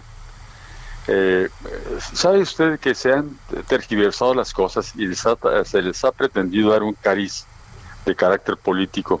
Y, eh, eh, político en el buen sentido de la palabra, a lo mejor sí lo es, ¿sí? No, no en el mal, en el sentido perverso, desviado de política. Eh, mire, aquí sucede una cosa que, que, que yo quiero subrayar, bueno, varias cosas que quiero subrayar. Primero, el señor presidente critica mi participación en apoyo a los agricultores, pero se le olvida que los derechos para expresarme y participar en los problemas que afectan a mi comunidad están protegidos por la Constitución y es un derecho humano. Hemos sido muy enfáticos a lo largo de esto, porque no es la primera vez que participo. He, realizado muchos eh, desplegados, he estado eh, apoyando el movimiento en la radio, inclusive fui uno de los convocantes para la marcha a la boquilla. Entonces, pero todo ello, le digo, hemos sido muy enfáticos en centrar nuestra posición en el cumplimiento del Tratado de Aguas y Límites. En muchas ocasiones, los agricultores hemos pedido respeto a las garantías de audiencia y jamás hemos sido escuchados. Hemos publicado en, los periódicos locales dos cartas dirigidas al señor presidente de la República. Eh, una que suscribimos los tres exgobernadores periodistas y otra eh, la firmaron los eh, hijos de los fundadores del distrito, en los cuales yo me encuentro, pero no la firmé, pidiendo la participación de expertos, inclusive de peritos de la ONU, para dirimir el problema, no han tenido respuesta. Las expresiones del señor presidente de que se trata de politicaría se fundan en una información falsa y calumniosa de funcionarios de Conagua para descalificar un movimiento legítimo en defensa del agua. Tiene ya tintes electorales, ¿no, gobernador? Que ya tiene que ya tiene tintes electorales con, con vistas a, lo que ocurrirá el próximo año. Mire, yo creo que eh, lo que tiene abiertamente tintes electorales es la, la, el linchamiento mediático que está promoviendo, ¿verdad? Que no tiene ningún fundamento en la ley. Pero, pero, pero quiero continuar con la exposición eh, para, que, para que tengamos un marco de referencia. Tanto con agua como la Comisión de Aguas y Límites ocultan información sobre el destino del agua de Chihuahua que llega al río Bravo. no tenemos mayor información. Vinieron y, y saquearon el agua del granero, que está agu- aguas abajo del río Conchos. Lo hicieron luego con las vírgenes y Rosetilla. Y, y por último, con la presa más grande que tenemos en Chihuahua, que es la presa de la Boquilla. No es posible que Chihuahua pague la totalidad de la cuota que corresponde a México. Los ríos tributarios del río Bravo son San Diego, San Rodrigo, Salado, El Escondido y el Arroyo de las Vacas. El Conchos es solo uno de estos ríos y el único que corresponde a Chihuahua. Habrá que preguntarle a la Comisión de Límites de los Estados Unidos por qué no le han entregado el agua que ha llegado de la estación de Presidio. Presidio está en el estado de Texas, sí, en el río Bravo. El problema es que el agua se, se ha utilizado para otros propósitos. Entonces, no, no hay cuentas claras, no se nos ha informado, se nos ha negado la garantía de audiencia. Le hem- hemos eh, eh, hemos eh, implorado, implorado que nos reciban para abrir un debate en torno al tratado. Queremos cumplir con el tratado. Mire usted, en 75 años jamás, jamás se habían abierto las presas. Pero por otro lado, resulta absurdo que se utilice la Fuerza Armada permanente para un propósito que no es el de velar por la seguridad interior y la defensa de la soberanía. Es un crimen que hayan utilizado la Guardia Nacional y el Ejército, sí, que es la fuerza extrema para combatir manifestaciones de carácter popular. Pues sí, gobernador, ya llevamos una persona muerta, ¿no? Eh, es lo que tenemos hasta ahorita y bueno, varios lesionados. ¿Cómo se había hecho en años anteriores, ya que nos estaba platicando de este panorama? Eh, ¿Por qué antes no teníamos estos eh, problemas tan graves de poner a la Guardia Nacional y, y estas situaciones en las que pues vemos a los campesinos defender este 30% que tienen de reserva?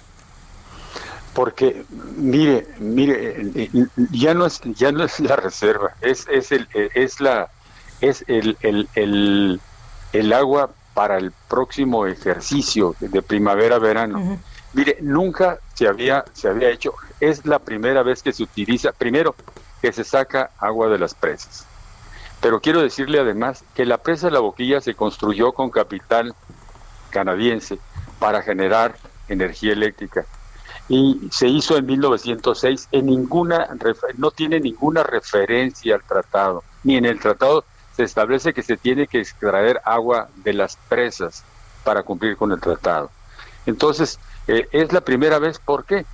porque porque porque fue una decisión arbitraria arbitraria. Cómo es posible que le exijan a Chihuahua que esté en el desierto el cumplimiento total del, de- de- de- del tratado Mire, nosotros aquí en esta región tenemos una precipitación pluvial de 250 milímetros. Estamos en el desierto. El- Las aguas de Chihuahua, las, las más abundantes, vierten hacia el Pacífico y van a Sonora y a Sinaloa. No nos queda más que un so- solo río que desafía el desierto y que se va y cuyas aguas van al Golfo de México. Entonces, eh, eh, eh, ¿cómo es posible? Pero que además eh, estemos mandando agua a otros estados. No estamos obligados a mandar agua a otros estados. Cuando el agua es poca, el año pasado tuvimos una, una precipitación muy escasa eh, en el estado. Inclusive, pues estamos a punto de, de- de- de- de considerar una sequía catastrófica, porque el año pasado no llovió y no ha llovido todavía en el presente año. ¿Qué fue lo que sucedió? Llegaron lluvias tardías que nos trajo, nos trajeron los ciclones del Pacífico, sí, y que impactaron al Golfo de California, obviamente a la península, algo a Sinaloa y a Chihuahua. Eso nos llevó agua a la sierra, donde nace el río Conchos. Por eso tenemos, tuvimos un poco de agua, pero no, no para resolver el, el problema de los cultivos de primavera-verano del año próximo. Quiero decirles adicionalmente que nosotros estamos ahorrando mucha agua desde hace mucho tiempo. Mire usted, eh, antes teníamos agua todo el año, o sea, había agua para sembrar el ciclo de primavera-verano y otoño e invierno. Otoño e invierno, sí. Eh, sacrificamos el- el- los cultivos de, de, eh, otoño e invierno para ahorrar agua. Mire usted, este distrito tiene los canales principales totalmente revestidos con cemento. Los laterales, los laterales que son que son canales secundarios y terciarios para distribuir el agua, son están cementados, sí.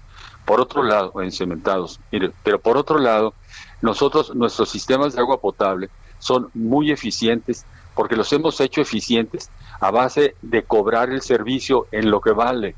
Sí, nosotros tenemos el más alto eh, eh, eh, precio por metro cúbico de agua para servicio público y para servicio para servicio doméstico.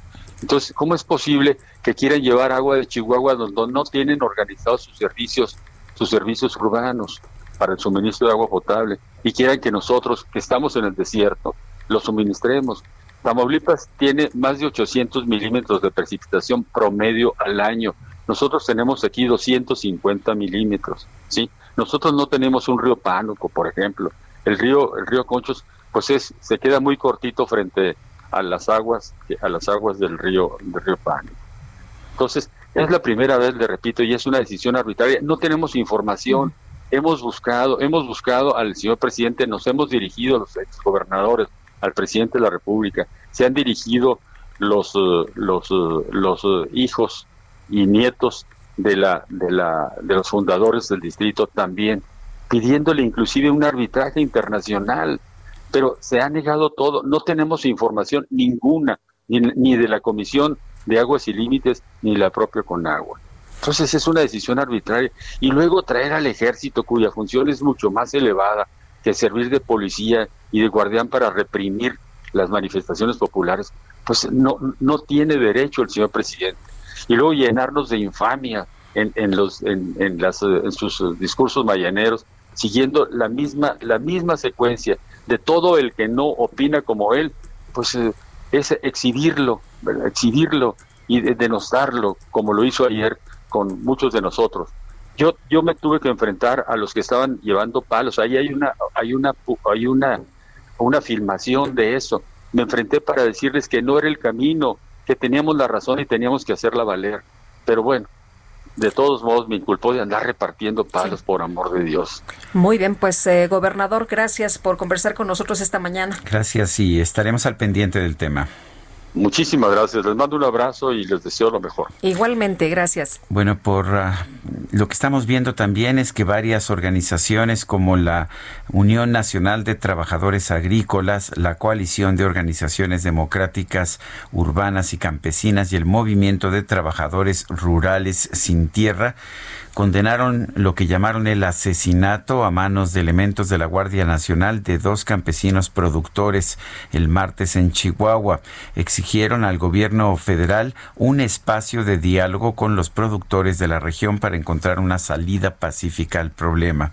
Eh, los líderes de estas organizaciones dijeron que el uso de la fuerza en contra de Jesse Silva y Jaime Torres, esposos y productores de nuez de la región, cuando la pareja regresaba a su domicilio en Lázaro Cárdenas, eh, que fueron atacados, es inaceptable. Dice que fueron atacados en las inmediaciones de una gasolinera.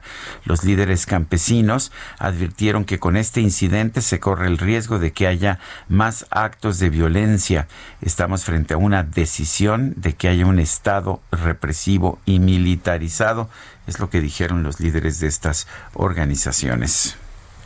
Bueno, y por otra parte, en Morelos, opositores a la termoeléctrica en Huexca afirmaron que seguirán en pie de lucha y dispuestos a dar su vida para defender el agua. Y Guadalupe Juárez, eh, Flores, nos tienes toda la, información. Eh, Guadalupe, ya había habido una situación muy dramática. De hecho, pues eh, uno de los activistas muertos por allá en la termoeléctrica de, de Huexca. Y lo que dicen es que no van a permitir, a pesar de que el presidente vuelve a anunciar que esta termoeléctrica pues sí va y que van a continuar con pues los trabajos. Te escuchamos.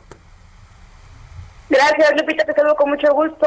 Igual que a Jorge, pues comentarles que eh, pues y los pueblos de Morelos eh, pues reaccionaron inmediatamente después de que el, presidente Andrés Manuel López Obrador anunció que pues para finales de este año estará funcionando ya operando la termoeléctrica en la comunidad de Huesca en el municipio de Capitla esto en la zona oriente del estado. Eh, pues inmediatamente los eh, integrantes de la asamblea en defensa del agua la tierra y el aire pues emitieron comunicados de prensa a donde señalan que no van a permitir y que incluso con su propia vida van a defender el agua. Ellos señalaron que el presidente Andrés Manuel López Obrador está mal informado porque todavía hay cuatro amparos que impiden que opere esta termoeléctrica. Jorge Velázquez es uno de los integrantes de esta Asamblea Permanente de Pueblos de Morelos y también de la Asamblea de la Comunidad Admistingo, que señaló que eh, pues se pondrán sus propios cuerpos si es necesario, como lo hizo Samir Flores, recordemos como tú bien lo señalas, Lupita, opositor al proyecto de la termoeléctrica y asesinado en febrero del 2019, incluso recordemos cuyo crimen no ha sido esclarecido. Él señaló que siguen firmes, seguirán en pie de lucha y eh, tendrán que poner su vida, su cuerpo si es necesario. También eh, señala que pues el propio presidente Andrés Manuel López Obrador tiene una información equivocada, hay un impedimento jurídico para reactivar la termoeléctrica, son estos cuatro amparos que interpusieron los pueblos de Morelos y pues le piden al presidente Andrés Manuel López Obrador que se informe bien, él tiene otros datos, incluso lo hacen responsable de lo que pueda ocurrir en las comunidades en resistencia, señalan que incluso eh, son cerca de seis mil usuarios del agua del río Apatlaco quienes se eh, oponen a que se reactive este proyecto de la termoeléctrica. Recordemos que justo la termoeléctrica es parte de este proyecto integral en Morelos, que es el gasoducto eh, y que eh, pues eh, justo atraviesa la comunidad de Huesca en el municipio de Capitla, los pueblos señalaron que se mantienen en lucha y que lo que único que busca el presidente Andrés Manuel López Obrador es la confrontación. Recordemos, como tú mencionas, ya ha habido varios hechos violentos por, por la resistencia. Gracias, Guadalupe Flores, por la información. Son las 8 de la mañana con 25 minutos. Yo te traigo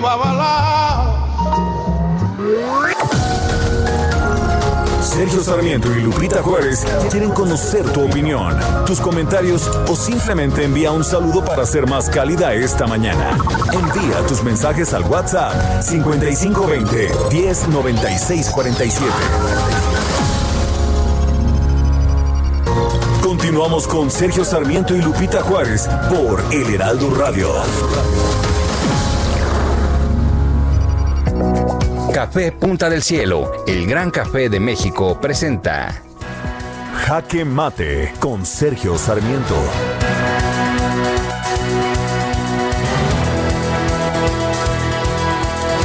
Quizás este es un buen momento para considerar qué es un liberal y qué es un conservador. Liberal, para empezar, es una persona que defiende la libertad. Ese es el tema fundamental. Los liberales defienden la libertad. Son personas que actúan con liberalidad en lo personal, esto es, con generosidad, que rechazan los moralismos, que promueven las libertades políticas, económicas y sociales, que defienden al individuo frente al Estado y sobre todo que son tolerantes, que respetan las posiciones que puedan tener los demás. Esos son los liberales. ¿Qué es un conservador? ¿Qué es un conservador? Pues un conservador es exactamente lo contrario, una persona que piensa que el gobierno y las autoridades deben tener un privilegio sobre las decisiones individuales, que creen en un Estado que interviene en la economía y que interviene también en las decisiones morales, personales de las personas. Los conservadores son aquellos que quieren imponer cartillas morales o constituciones morales a la sociedad, que piensan que ellos pueden tomar las decisiones por el resto de las personas. Sí, liberales y conservadores siempre los ha habido, solo que hoy estamos viendo a un presidente de la República que dice ser liberal cuando es más bien conservador. Yo soy Sergio Sarmiento y lo invito a reflexionar.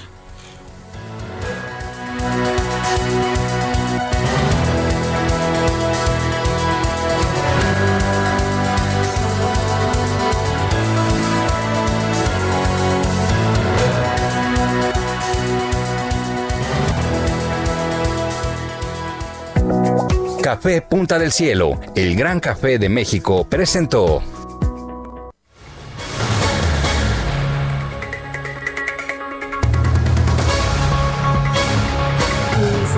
la información, pues aún no hay fecha para que bares, centros nocturnos y discotecas abran sus puertas aquí en la Ciudad de México. Parte de lo que dijo la doctora Claudia Sheinbaum, la mandataria recordó que a los propietarios de estos lugares se les dio la opción para que pudieran abrir con el giro de restaurantes en el afán de mitigar las pérdidas que han tenido a consecuencia de la pandemia. Y bueno, pues eh, eh, hace unos días la Asociación de Bares, eh, Centros Nocturnos y Discotecas pidieron ya les autorizaran abrir en octubre en todo el país. Han planteado un aforo del 40%, cumplir con todas las medidas sanitarias y cerrar a las 2 de la mañana y aseguran que con el cierre, escuche usted, ¿eh? más de un millón de empleos se han visto afectados. Y en medio de un año de precariedad laboral con despidos y ajustes salariales, la Secretaría del Trabajo decidió hacer nuevamente recortes al presupuesto destinado al programa de apoyo al empleo de 704.8 millones de pesos en este año pasa a 55.5 millones en 2021. Armando Leñero es presidente del Centro de Estudios del Empleo Formal. Don Armando, buenos días. Gracias por tomar la llamada. Muchas gracias, Sergio. Buenos días, Lupita. Buenos Hola, buenos días. A ver, cuéntenos, Armando, ¿qué piensa usted de este recorte? ¿Qué, ¿Qué tan importante es el programa de apoyo al empleo? Mira, el programa de apoyo al empleo tradicionalmente se ha utilizado, y en el 2009 se utilizó así, para apoyar a los empresarios que se que, sufrieron pérdida en sus ingresos, para apoyar a sus empleados que, que, podían perder el empleo durante un mes, para que con eso no se, no se dieran de baja en el seguro social. Y, y ahora en el transcurso de los años que este presupuesto se ha ido reduciendo. En el 2018 era de 975 millones y ahora pasa a 55, pues la reducción es casi del 90%. ¿no? Este, ¿Qué sucede? Que eh, los que hoy por hoy requieren más ese, eh, esa ayuda y ese apoyo, pues la gente de salarios bajos, de salarios eh, más, más precarios, y que es el momento de apoyarlos. Entonces sí me parece que es una, nos parece que es una pérdida fuerte en el apoyo a los, a los trabajadores que más necesitan. Ahora Armando, lo que hemos visto es una situación muy, muy grave. ¿Qué tendría que estarse haciendo? Mira, eh, lo que se tendría que estar haciendo es apoyar el programa al empleo. Eh, estábamos haciendo en el Centro de Estudios unas comparaciones. Eh, jóvenes, jóvenes en el futuro eh, tienen un, puesto de, un presupuesto de 20.600 millones de pesos. Eh, creemos que en esta época de crisis esos programas se deberían de reorientar temporalmente a las personas que pierden, que tienen un empleo formal y que lo pierden. ¿Por qué? Porque perder un empleo formal no solamente es el ingreso, sino es la seguridad social, la capacitación, la vivienda y eh, eh, con esos ingresos atiende a abatir la pobreza, que no lo hace con jóvenes eh, promoviendo el futuro. Entonces creemos que, que, debió haber sido orientar, si no todo el gasto, parte de ese gasto a las personas que tuvieran un empleo, para que nos diéramos cuenta de la magnitud.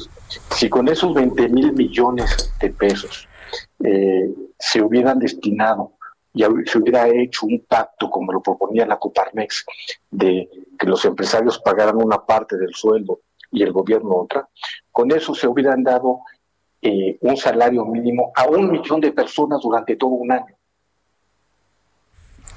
Y, claro, no tendríamos la pérdida en las contribuciones a la seguridad social, al Infonavit que hoy tenemos. Entonces, yo creo que hubiera sido una reorientación para que no se perdiera tantos ingresos del Seguro Social, tantos en el Infonavit, y que las familias no perdieran un ingreso y no, y no perdieran la seguridad social. Pero parece que son más importantes los programas del presidente, ¿no? Y, y, eso es lo que nos preocupa, porque el mensaje que se está enviando es que es más importante apoyar a la informalidad que a la formalidad.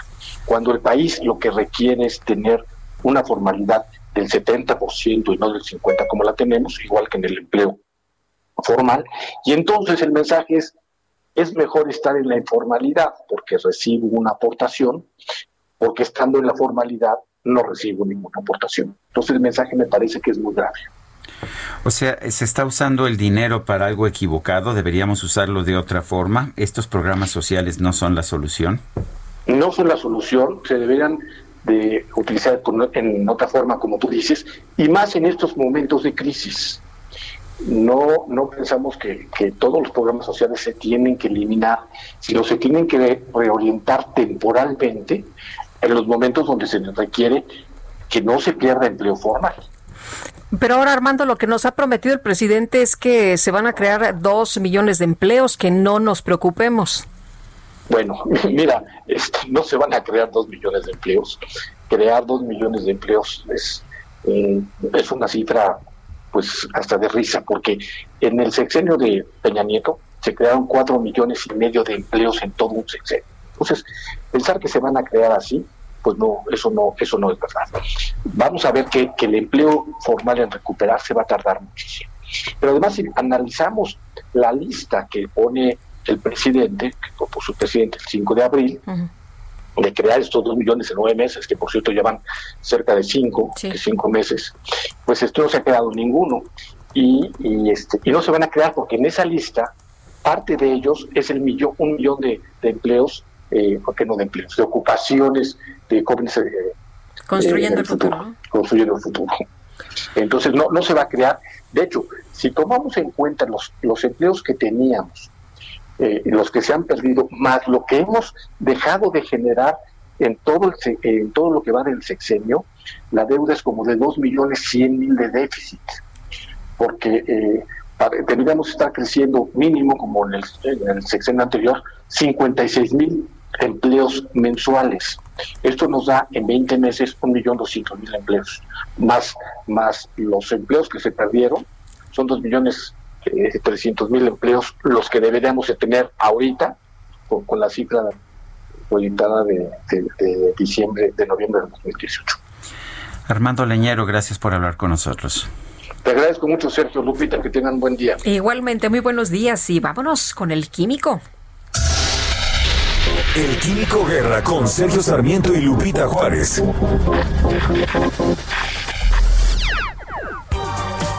¿Cómo estás? Muy buenos días. Sergio, ¿han oído hablar de la sindemia? Mm, sindemia, no. Pues la sindemia es cuando se combinan dos pandemias. Y fíjense que estamos en un riesgo alto de eh, caer en esta sindemia en México porque ya viene la época de invierno el, eh, la influenza estacional, ahí está, sabemos que sigue estando ahí, y junto con la pandemia por el SARS-CoV-2 podríamos tener esta conjunción de dos pandemias juntas, digamos, se llama la sindemia. Precisamente el día de ayer, en una cumbre de influenza, eh, se trató esto en una, una, una cumbre que se organiza por parte de Sanofi Pasteur, una de las empresas más involucradas en la cuestión de vacunas en el mundo, y eh, se estuvo presentando por algunos expertos internacionales precisamente esta cuestión de que es muy importante y este mensaje quiero dejarlo muy claro, Sergio Lupita, es muy importante que nos vacunemos contra la influenza ahora a partir de octubre que empieza ya la cuestión estacional de la influenza para que no caigamos en esta doble pandemia que se llama la sindemia. Y en relación a esto de las vacunas es muy preocupante lo que sucede con todas estas noticias falsas, eh, las personas que creen en las teorías de la conspiración, ¿no? De que la vacunes, ¿no? Que no te vacunes, que es muy malo. Es una eh, burrada y es una cuestión muy irresponsable. Se estuvo por parte de médicos eh, verdaderamente epidemiólogos importantes este, hablando de esto, de cómo hemos logrado evitar la poliomielitis, el sarampión, eh, lo que se logró eh, ya con algunas enfermedades que hemos eh, podido erradicar, ¿no? cuando no se tenía la vacuna de la rabia, la gente se moría por una mordedura de, de perro, etcétera, ¿no? Eh, y con la vacuna nueva están diciendo de que te van a meter un microchip, ¿no? Sin que te des cuenta, eso es, verdaderamente una cuestión aberrante para poderte controlar, eh, que te va a esterilizar la vacuna, etcétera, ¿no? Hay que llamar la atención nosotros en los medios de que esas cosas son muy irresponsables.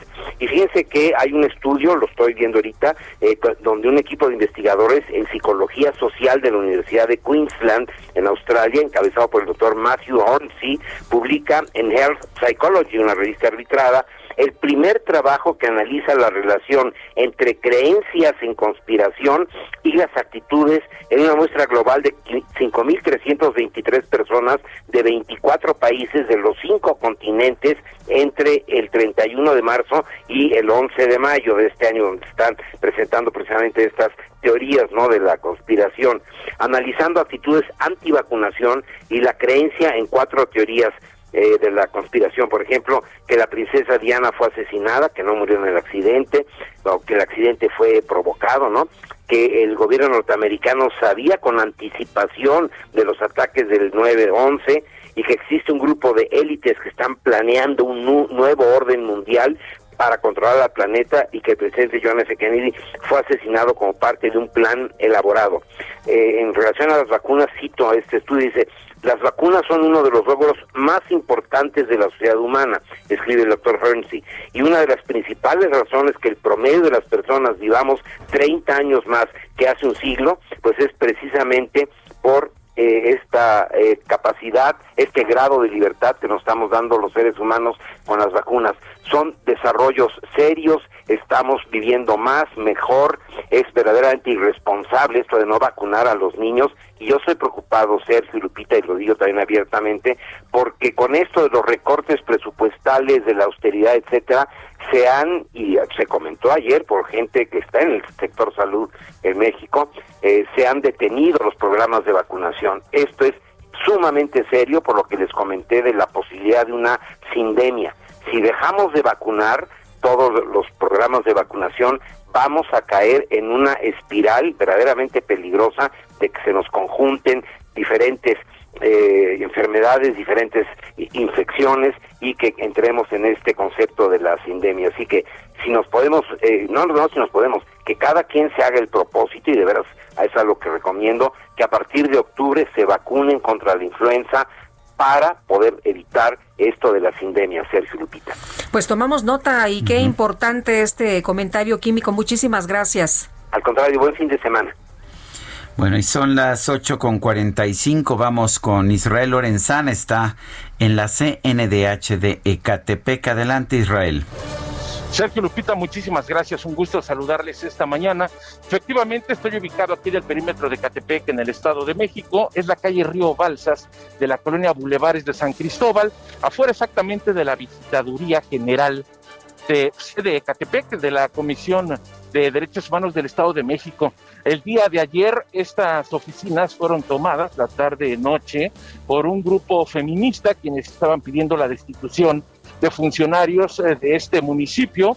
Y bueno, pues las autoridades llegaron hasta aquí, estuvieron dialogando hasta altas horas de la noche, lamentablemente no pudieron llegar a un acuerdo y fue precisamente alrededor de la una de la mañana cuando llegaron elementos policíacos y desalojaron a los grupos eh, feministas, estos colectivos que se encontraban en el interior de esta visitaduría. Ya para estos momentos, Sergio Lupita, esta zona está totalmente resguardada por elementos de la policía, están con escudos antimotines y bueno, pues nos han dicho que en el interior ya no hay nadie y ellos están aquí, por supuesto, resguardando los documentos y todo lo que se encuentra en el interior de estas oficinas de la Comisión de los Derechos Humanos del Estado de México. Lo que hay que señalar es de que, bueno, pues está totalmente vandalizada la fachada de estas oficinas, de hecho, aquí en la banqueta, en las aceras, en la cinta asfáltica, pues se pueden leer muchísimas leyendas que estuvieron pues eh, llevando a cabo estas jóvenes eh, feministas, estuvieron haciendo pintas pidiendo la destitución de funcionarios de este municipio y bueno, pues en estos momentos no hay nadie en el interior, resguardado por supuesto por elementos policíacos y será cuestión de que las autoridades correspondientes pues estén llevando a cabo aquí investigaciones para deslindar las responsabilidades. Pues Sergio Lupita, así las cosas desde el perímetro de Necatepec, Estado de México. Muchas gracias, Israel Lorenzana. Hasta luego. Hasta luego, muy buenos días. Y bueno, pues las eh, autoridades de la Fiscalía de Atizapán, eh, Zaragoza, se llevaron detenidas a las mujeres que participaban en la toma de CNDH de Catepec y algunas fueron golpeadas por elementos de la Policía Estatal. Se hablaba de dos personas pues que no eh, estaban siendo localizadas y estaban en calidad de desaparecidas. Jackie Muniello, fotoperiodista de medios internacionales, agredida, por cierto, por un elemento de la policía. ¿Qué tal? Gracias por tomar nuestra llamada. Muy buenos días. Hola, ¿qué tal? Muy buenos días. Eh, cuéntanos, a Jackie, ¿qué pasó exactamente? ¿Qué viste? Mira, eh, nosotros fuimos a varias compañeras este, fotógrafas, fuimos a cubrir la nota a, este a, este lugar, a este edificio del eh, centro de de la Comisión de Derechos Humanos y bueno, pues estaban integrantes de diversos colectivos eh, que fueron, que tomaron el edificio, eh, claro, como una protesta de lo que está pasando pues con las mujeres en México, ¿no? Que no se les está dando seguimiento a los casos, todo el abuso que ha habido policiaco y todas las cosas que están sucediendo, ¿no? Y bueno, realmente pues eh, fueron integrantes, les, les digo, de, de, diversos grupos. Después de, estar ahí, eh, estos, estos integrantes eh, llegaron a, exigir la renuncia de Grisel Barrientos del Instituto de la Mujer y Sandra Pacheco de la Fiscalía de Género y fueron, y fueron trasladadas después ellas a la eh, al Centro de Justicia de Atizapán, a la Fiscalía de Atizapán, este, donde llegaron otros integrantes, otras integrantes de colectivos de la sede de la República de, de la calle de República de Cuba, donde están ahora estos colectivos de, de mujeres que están exigiendo pues que se aclare todo lo que está pasando y para exigir su liberación. Y bueno pues ahí fue donde empezó todo no porque eh, los policías no querían dar una respuesta de cómo estaban estas chicas porque se las llevaron detenidas a todas dentro de estas chicas había unos niños porque eh, Kika, una de las eh, activistas, eh, tiene una... Eh, ella protege a niños que han sido abusados sexualmente y tienen una organización que los protege o que han sido abusados de alguna manera. Entonces tienen una organización. Entonces arrasaron con las muchachas que estaban adentro, con las personas que estaban adentro y aparte se llevaron a los niños. Eh, Jackie, eh, ¿en qué momento, en qué momento empiezan las agresiones? Entran y las empiezan a, jalonear, a golpear desde el momento que. ¿Cómo estuvo? Sí. Eh, yo, nosotros estábamos varias compañeras eh, fotoperiodistas y estábamos eh, cubriendo pues lo que estaba pasando adentro, ¿no? Cómo tomaron las instalaciones, todo esto. Todo estaba como en calma, la verdad es que pues estaba lo que hacen ellas, ¿no? O sea, pintan todo, demuestran como una forma y una parte de su expresión es pues hacer esto, estas pintas, estas cosas eh, que no, que algunos critican como vandalismo, otros no. Eh, no sé, la verdad, no sé.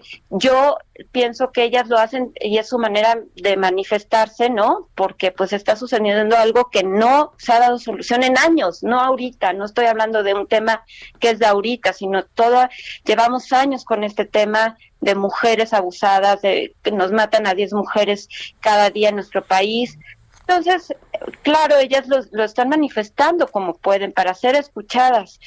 Y bueno, el tema es que estaban ellas pues viendo, eh, pintando, haciendo algunas cosas dentro del, del, edificio. Y bueno, nosotros terminamos nuestra cobertura, nos despedimos, varias fotógrafas, y de repente eh, eh, lo que pasó ahí fue que como a los 15, 20 minutos que veníamos varias ya compañeras de regreso, nos mandan un mensaje y nos dicen que llegaron policías a detener a, las chicas, ¿no? Dentro de ese edificio había otra periodista que ella había llegado tarde y estaba cubriendo pues la noticia también, ¿no? Y se quedó adentro del edificio también. Entonces ella ella grabó lo que estaba pasando y cuántos policías llegaron y ellos siguen negando que ellos no fueron y que ellos no son y que ellos no llegaron, pero se las llevaron a la fiscalía de Atizapán. Entonces, pues lógicamente son policías de Atizapán. Y bueno, entonces nosotros lo que hicimos fue regresarnos y buscarlas en la Fiscalía de Atizapán y llegamos y claro, había familiares de estas personas, de estas mujeres.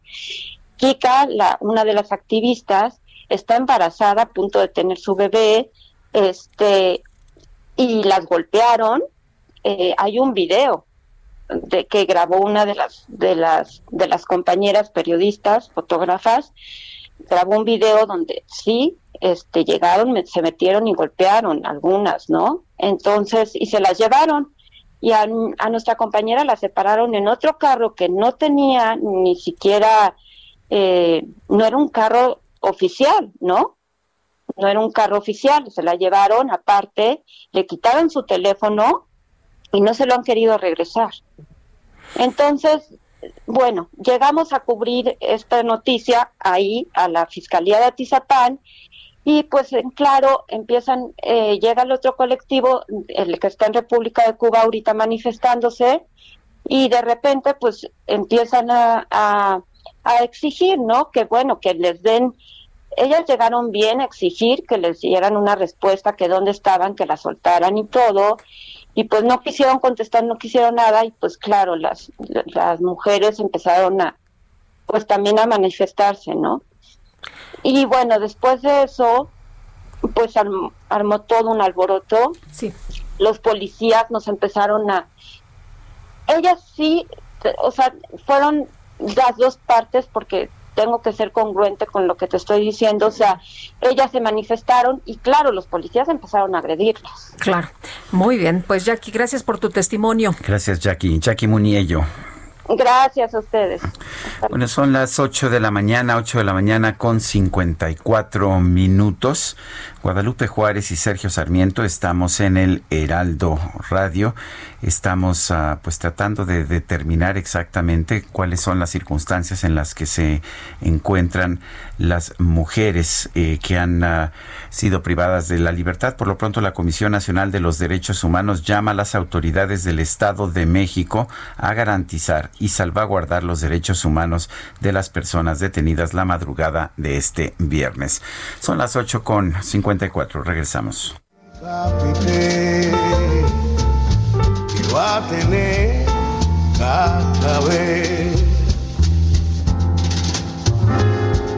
tú yo te traigo un mamey. Sergio Sarmiento y Lupita Juárez quieren conocer tu opinión, tus comentarios o simplemente envía un saludo para ser más cálida esta mañana. Envía tus mensajes al WhatsApp 5520 109647.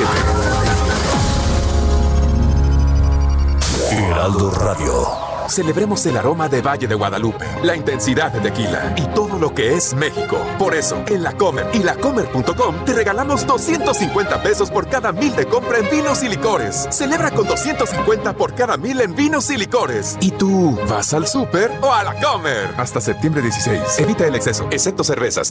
Expo Antad y Alimentaria México 2020 en su edición digital. Es el espacio ideal para conectar, realizar negocios y conocer las nuevas tendencias y tecnologías de la industria detallista, proveedor, restaurantero, hotelero. Conéctate para crecer del 14 al 23 de octubre a expoantat.com.mx. Consumía chochos, perico y monas. A mis 12 años empecé con los chochos, con las tachas. La piedra solamente me dañó. Por el consumo me descalcifiqué todos los huesos. La estoy matando yo mismo, porque yo era el que le daba el PVC, yo se lo compraba. Un chavo me quiso matar cuando él me tiró un bagazo, yo le tiré uno también. Así fue que yo maté al chavo. En el mundo de las drogas no hay final feliz.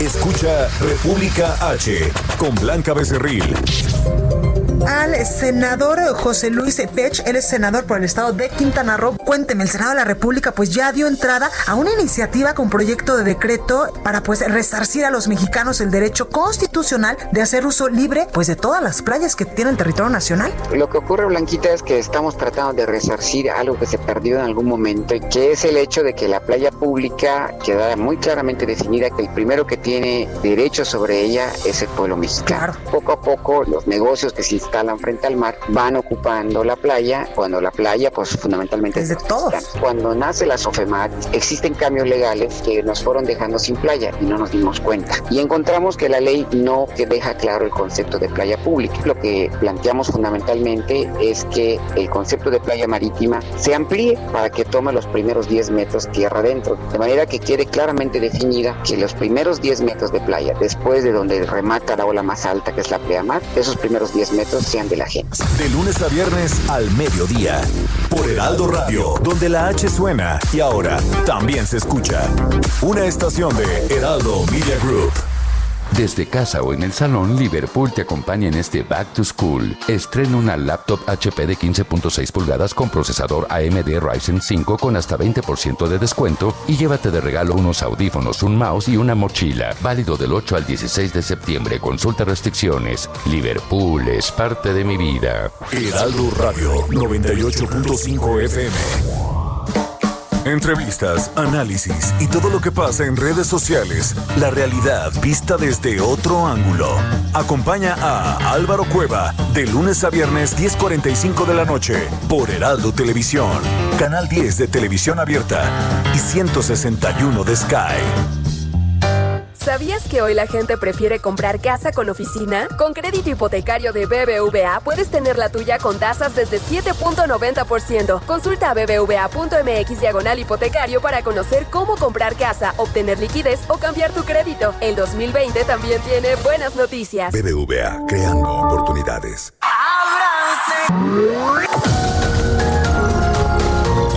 Continuamos con Sergio Sarmiento y Lupita Juárez por El Heraldo Radio.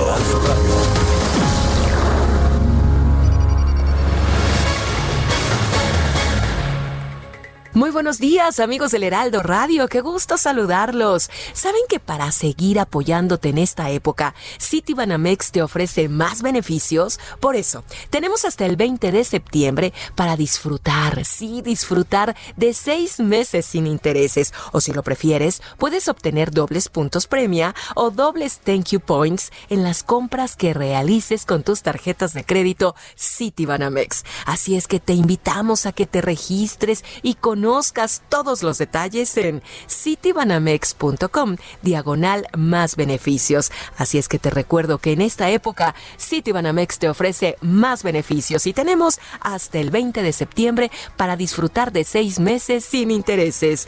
CAT promedio 77.0% sin IVA. Gracias, regresamos.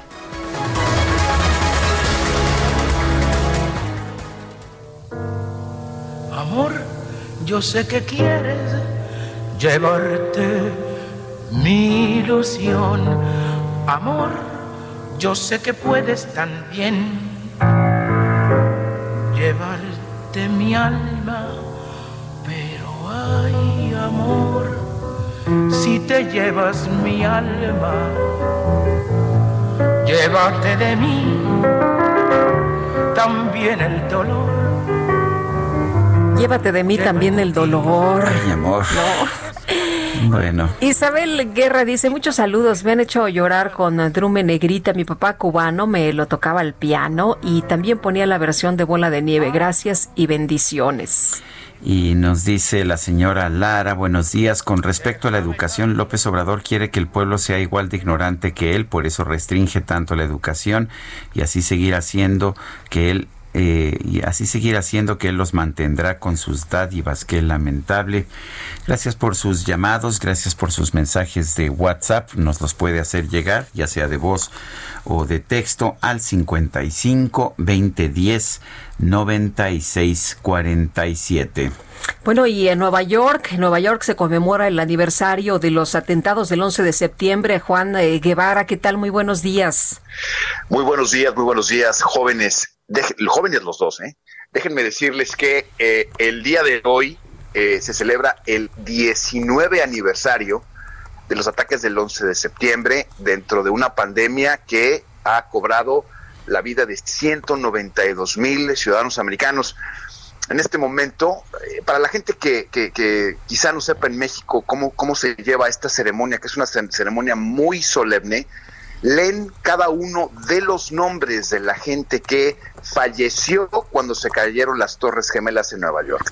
En este momento está el gobernador eh, Andrew Cuomo con el, el, vicepresidente Biden, candidato a la presidencia, y Chuck Summer, que, que es el, el responsable de toda la mayoría demócrata. Al mismo tiempo, en Pensilvania está el presidente Trump en el área en donde cayó el vuelo 93 de United. Entonces siempre hay eh, varios lugares y en este momento se encuentra Mike Pence también con ellos. De hecho, vimos eh, una escena importante en donde Mike Pence, el vicepresidente de los Estados Unidos, se acerca a saludar de mano, eh, todos con mascarillas, importante mencionar, a Joe Biden. que se espera, se espera que haya ceremonias en el Pentágono, se espera que haya ceremonias en Nueva York. Y bueno, normalmente, rápidamente les comento que los Estados Unidos se va a una alerta máxima de seguridad siempre el 11 de septiembre como medida de seguridad. Entonces, bueno, esto es lo que está sucediendo hoy en los Estados Unidos en el 19 aniversario del 11 de septiembre en una pandemia brutalmente complicada. Muchas gracias por el reporte, Juan. Muy buenos días. Buenos días, saludos. Hasta luego. ¿Y por qué no nos enlazamos y vamos a escuchar lo que está sucediendo en la ceremonia del 11 de septiembre?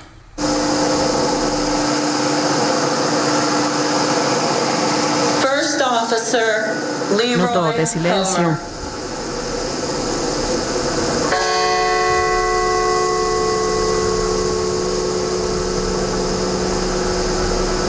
es la ceremonia en Pensilvania, donde se encuentra el presidente de los Estados Unidos, Donald Trump.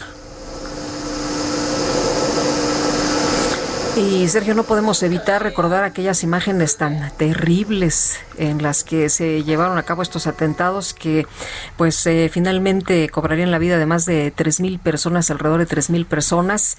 Y bueno, pues eh, doloroso sin duda alguna, esto que ya nos decía muy tempranito Istel González, que estremeció al mundo entero. Bueno, son las nueve de la mañana con cinco minutos, nueve con cinco. Vamos, vamos a otros temas. Sergio Sarmiento y Lupita Juárez. HB Hedonismo con Debbie Beard. Debbie, ¿cómo estás? Muy buenos días. Hola, Debbie. Sergio Lupita. Y, y, y hablemos de la Dolce Vita, hablemos de la ciudad de Roma esta ciudad que tiene la mayor concentración de arte y monumentos históricos que casi cualquier otro lugar del mundo. Esta cultura rica, colorida de Roma que se funde en esta atmósfera cálida, llena de luz, de vida. Y me encuentro en el Hotel Hassler. Y desde que Hassler abrió sus puertas en 1893, ha mantenido esta codiciada posición como el hotel más prestigioso de Roma, dominando una de las vistas más exclusivas del mundo sobre las iglesias, cúpulas, tejados de la ciudad eterna. Eh, está ubicado teatralmente, estamos en lo alto de la Plaza de España, junto a la magnífica iglesia Trinidad de Monti del siglo XVI, que se encuentra aquí a poca distancia al pie de la abundante vegetación de los jardines de Vía Borghese, Vía Veneto, Vía de Condotti, eh, las, las boutiques más modernas de la ciudad.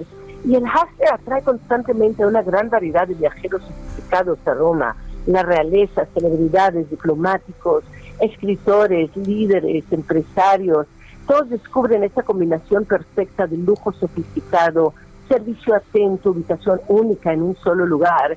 Y Hasra es propiedad del presidente y gerente general Roberto Wirth, quien es quinta generación de famosa familia hotelera suiza que se convirtió en copropietaria del hotel con los Hasler en la década de 1920 y como presidente y director general con más de 30 años de experiencia en la industria hotelera, el señor Wirth es un apasionado coleccionista de arte, de vinos finos y recibe a cada uno de los huéspedes como lo haría en su propia casa, con consideración, con cuidado, y se come delicioso la tradicional comida romana en el Hasler Bistro, en el salón Eva en Palm Court, y son miembros del Leading Hotel of the World, esta asociación prestigiosa de los mejores hoteles del mundo. Y Asler Roma disfruta de una de las posiciones más privilegiadas, únicas, en el corazón de esta bella ciudad. Y pasamos unos días en Forte di Marmi, esta pequeña ciudad costera ubicado a lo largo de una de las zonas más bellas de la costa toscana, y es ahí donde entre la fina arena blanca de la costera, las sinuosas colinas, eh, que nos encontramos con una joya de la hotelería que también de hecho forma parte del Living Hotel of the World, de esta colección de lujo independiente, que son poco comunes y nos sumergen en los destinos más mágicos del mundo. Y el Príncipe Forte de Marni, donde nos quedamos, es una base perfecta para explorar la belleza escénica del campo que rodea la ciudad más famosa de la Toscana. Y ahí puedes estar muy cerca de Luca, de Florencia, de Pisa, todo es un corto trayecto desde el Príncipe Fuerte de Marmi, que, de hecho se conoce esta ciudad como la pequeña perla. Y, el Hotel Boutique se encuentra en un edificio moderno, eh, tiene una arquitectura lineal, un estilo contemporáneo con unos interiores sofisticados y es un edén culinario. Ahí tuvimos la suerte de, comer en el famosísimo restaurante Lux Lucis, que está, es galardonado con una estrella Michelin y se especializa en cocina regional contemporánea. Todo es un ambiente íntimo en la terraza panorámica, y, la mente brillante detrás del arte culinario del restaurante es el chef Valentino Casanelli, que nació cerca de Módena, tierra de gran tradición culinaria. Y este joven talentoso chef ejecutivo tiene creatividad, es muy ecléctico y ha logrado ganar en 2017 este codiciadísimo premio de Estrella Michelin y lo reconfirmó en 2018. El Hotel Príncipe Porte de Marmi está en este lugar muy único de la Riviera Toscana, muy pintoresca ciudad y, el hotel es un portal a un mundo de mismo. También nos quedamos en en Florencia algunos días más, en, en esta capital de la región italiana de la Toscana, con muchas obras maestras de arte, un mundo de alta hotelería, y hospedarte en el centro de Florencia, en el Brunelleschi, es, es estar en el corazón real de la ciudad, conocer sus raíces históricas. El hotel lleva el nombre, de hecho, de uno de los antiguos propietarios del edificio, Filippo Brunelleschi, que es un artista maravilloso renacentista, autor de la cúpula de Santa María del Fiore, la torre de la Pagliazza, y este edificio único en toda la capital toscana es símbolo del hotel. Y cuando llegas, eh, se te pasea por ahí Fabiola en el Museo de la Pagliazza, hay hallazgos arqueológicos que han descubierto durante las excavaciones en el sótano de la Torre de la Pagliazza, ahí aprendí, entendí acerca del calidarium romano, que es un hammam que utilizaban como una especie de sauna, y fragmentos de la época romana, colección renacentista de cerámica de Montelupo, y todo ahí en, en Brunelleschi es, lujoso, el vestíbulo, eh, eh, la iglesia que está muy cerca, un, un mundo aparte, al igual que su restaurante Santa Elisabetta con una estrella Michelin también ofrece una cocina minimalista, esencial y pura, muy, muy talentosa. Y los invito siempre a todos, queridos Sergio Lupita, a, que seamos una puerta abierta, seamos receptivos, viajemos con ojos, oídos, mente y corazón abiertos siempre y ver así muy bien la textura que la vida nos ofrece. Como siempre, Debbie, gracias y un fuerte abrazo ya. Igual para ustedes, besos. Son las 9 de la mañana con 11 minutos. Le tenemos un resumen de la información más importante. Desde Palacio Nacional, el presidente López Obrador señaló que no comparte el punto de vista del gobernador de Chihuahua, Javier Corral, sobre el problema del agua en el estado. Dice que tiene información de que hay grupos que se encargan de engañar a la población. Respeto su punto de vista, pero no lo comparto. Yo tengo buena información, muy buena información de todo esto, de cómo se han asociado en Chihuahua de estos grupos y ha engañado al pueblo de Chihuahua haciéndoles creer de que son partidos distintos cuando en realidad son lo mismo. Estos grupos simularon durante mucho tiempo de que había democracia en Chihuahua porque ya había alternancia, pero en esencia era lo mismo. Y por otro lado, el presidente informó que en el Zócalo de la Ciudad de México sí se va a llevar a cabo la toma de toda la ceremonia del grito de independencia, pero sin la participación de los ciudadanos. Vamos a conmemorar las fiestas patrias desde el 13, recordando la gesta de los niños héroes. Vamos a tener una ceremonia en Chapultepec. Luego el 15 es el grito. Vamos a llevar a cabo toda la ceremonia, solo que no va a haber participación de los ciudadanos por la pandemia. Sin embargo, va a haber una representación en imágenes de nuestra república. Va a estar representado todo el territorio nacional iluminado en la plancha del Zócalo y se va a encender la llama de la esperanza, una antorcha. El gobierno británico anunció la firma de un acuerdo de asociación económica global entre el Reino Unido y Japón con el objetivo de aumentar el comercio entre ambos países en 15.200 millones de libras.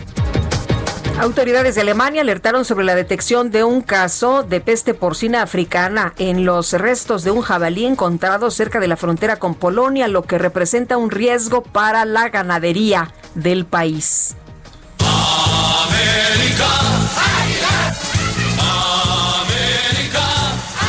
¿Y eso? Eh, fíjate que en Zapopan, Jalisco, el padre Juan Pedro Oriol de la parroquia de San Juan Macías dio un emotivo mensaje difundido en redes sociales por muchos seguidores de las Chivas de Guadalajara. El sacerdote llamó a todos los creyentes a que se arrepientan si es que hacen algo que pudiera importunar al prójimo, como, por ejemplo, irle a las Águilas del la América. Si tienes algo que sin querer en estos momentos puede importunar a los demás, no lo sé. Si le voy a la América, corrígete. Corrígete, estás a tiempo. Hijo, bueno. Ya ven, muchachos, váyanse por el camino del bien. Y vámonos con Augusto, ¿verdad? Bueno, Augusto Tempa tiene más información sobre la conferencia del presidente López Obrador. A ver, Augusto, ¿qué más se ha dicho? Lupita Sergio, sobre siguiendo con el conflicto en Chihuahua y estos señalamientos que ha hecho el presidente, mostró un video, ya que al presidente le gusta mostrar videos en estas conferencias de prensa, y en este sale Jesús Valenciano, diputado del local del PAN en ese estado, en donde amenaza con repetir lo de la presa La Boquilla, a pesar de que la administración del agua y de las presas, según la Constitución, es competencia federal. Hoy el periódico, un periódico a nivel nacional saca a la luz que el gobierno municipal de Macuspán, en Tabasco, fue desconocido por el Congreso, tras, el Congreso local, tras encontrar un faltante de 223 millones de pesos. El alcalde de ese municipio es Roberto Villalpando, quien tiene en su cabildo a Concepción Falcón, cuñada del presidente. Hoy el presidente se le se fue en contra de este periódico una vez más, a quien tachó como un pasquín inmundo, un periódico vil, y eh, respecto a la nota, el jefe del Ejecutivo comentó que pues se va a aclarar. Jesús Ramírez, incluso el vocero de la presidencia, expuso que tras una llamada con el gobernador, el cabildo de Macuspana, Tabasco, renunció por razones que no tienen que ver con el desfalco, incluso aseguró que pues no está declarado un desfalco en dicho municipio, así lo defendió. Ayer el presidente hablaba del fraude electoral de 1986, pero en, en su discurso no mencionó a Manuel Bartlett. Hoy se le pregunta sobre esa omisión y contestó pues que no lo nombró porque no venía al caso, según él y sobre lo ocurrido esta madrugada en la Comisión de Derechos Humanos del Estado de México, donde más de 10 personas son detenidas. El presidente dijo no tener información sobre ese caso. El tema no se tocó esta mañana durante su reunión con el Gabinete de Seguridad, pero dijo que lo iba a investigar. Sergio Lupita, mi reporte. Muy bien, muchas gracias, Augusto. Buenos días, oye, y bueno, pues llama mucho la atención esto que declara el presidente, ¿no? Pasquín en mundo, por una parte le dice al periódico Reforma, por otra parte Paco Ignacio Taibo dice que guarden silencio, que se vayan Krause y Aguilar Camín, y luego que se vayan del país. Que se vayan del país. y, curioso, los dos nacieron en México y Paco Ignacio nació fuera. Así es. Lo cual, eh, digo, los, los tres tienen derecho a vivir aquí, los tres tienen derecho a tener sus ideas políticas. Pues sí, y, lo que eh, dice el presidente también en la mañanera y lo destaca es que aquí se garantiza la libertad de expresión y el derecho a disentir. Bueno, pues esperemos que sí. Son las 9 de la mañana con 17 minutos. Eh, una de las uno de los temas que más han dolido de esta pandemia ha sido el cierre de espacios culturales, particularmente los museos. Esto ha obligado, por otra parte, a que estas instituciones tengan que reinventarse.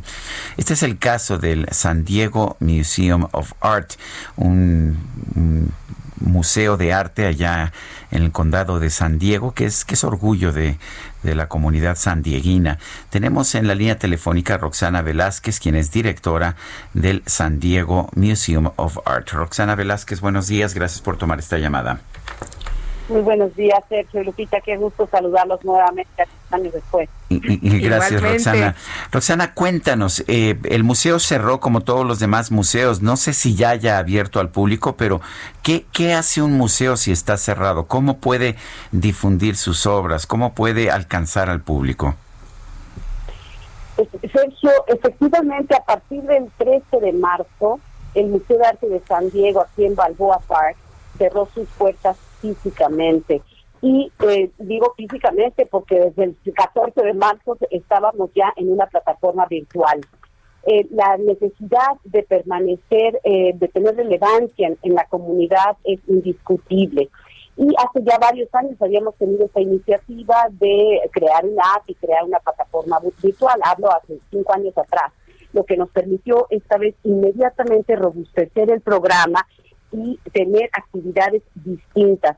Hablo de marzo, se aproximaba, por ejemplo, en abril nuestra gran eh, evento de para juntar fondos que se llama Art Alive, que trae al museo normalmente 15 mil personas durante tres días. Y por supuesto, eso tuvo que cancelarse, pero emigró a una plataforma virtual. Eh, por otro lado, los talleres de verano, los talleres de niños y de jóvenes, que también son eh, alguna forma de actuar de todos los museos en el mundo, tuvieron que ser virtuales y eh, estuvimos dando todo tipo de conferencias, simposios, reuniones, visitas guiadas del propio museo de forma virtual. Y la idea era no alejarse de nuestra comunidad. No se puede vivir sin arte. Eh, después de casi 30 años dedicada al mundo de los museos, evidentemente soy una absoluta convencida de que nuestra vida es imposible sin cultura, sin lecturas, sin eh, cinematografía. ¿Cómo te imaginas seis meses cerrados en un cambio sin tener acceso a esto? Pues es imposible. Por lo otro lado, los conciertos, los teatros, las sinfónicas a nivel mundial sufrieron.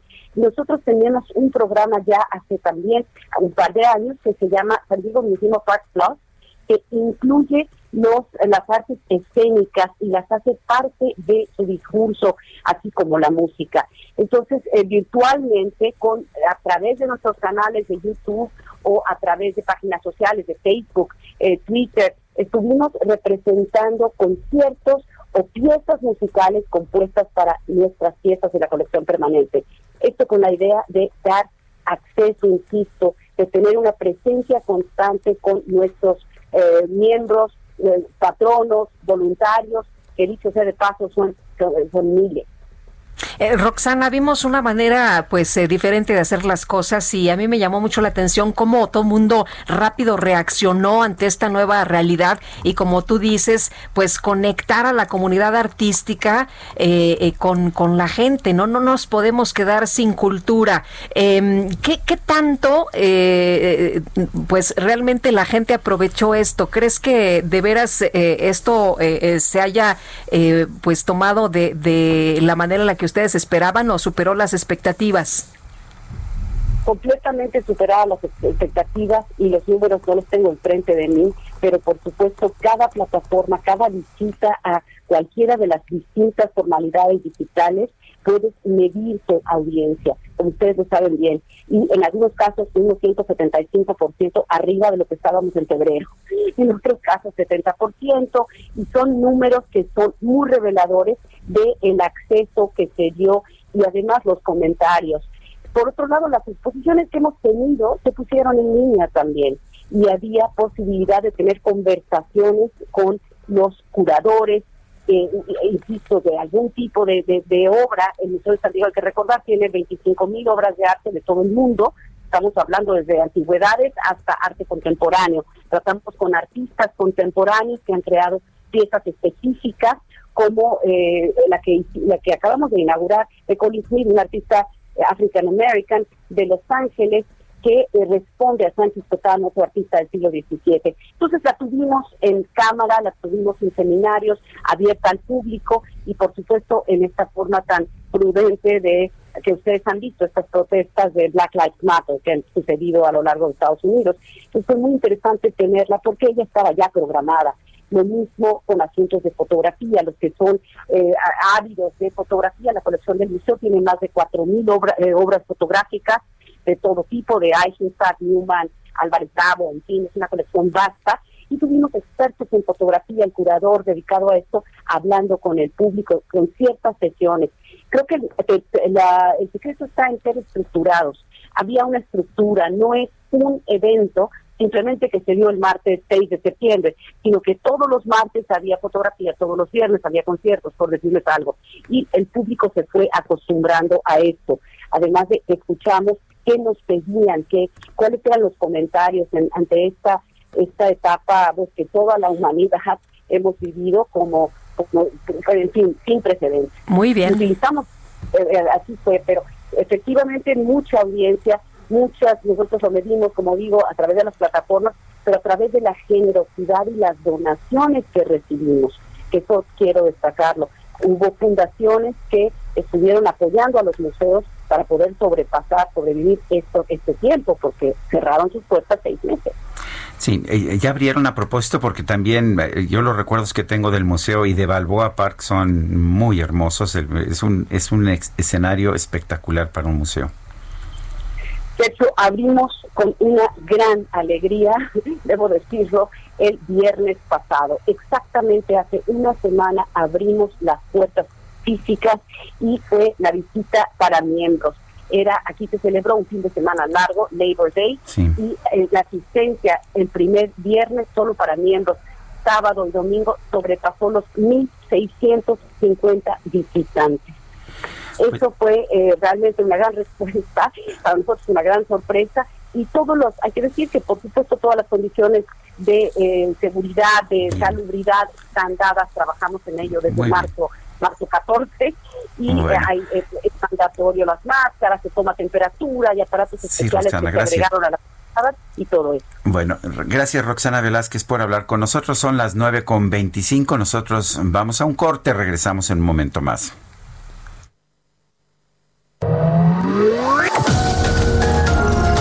Sergio Sarmiento y Lupita Juárez quieren conocer tu opinión, tus comentarios o simplemente envía un saludo para ser más cálida esta mañana.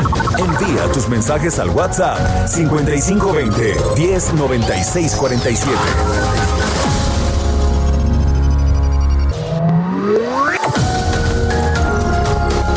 Continuamos con Sergio Sarmiento y Lupita Juárez por El Heraldo Radio.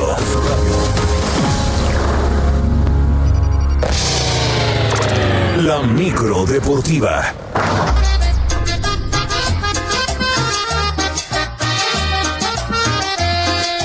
Eres una niña pomposa, cual mariposa en su jardín.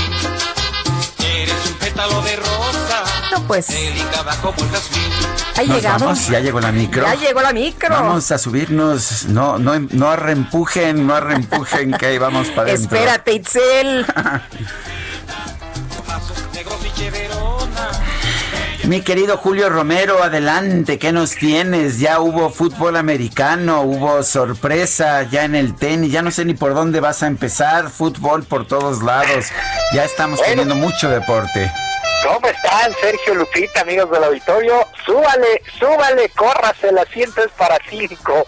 Bueno, vámonos con la NFL. Qué emoción, en verdad, qué emoción que haya fútbol americano de nueva cuenta. Pues el día de ayer por la noche, 17 mil aficionados, que fue el cupo máximo del estadio Punta de Flecha se dieron cita para el inicio de la campaña y con el duelo entre los jefes de Kansas City contra los Tejanos de Houston.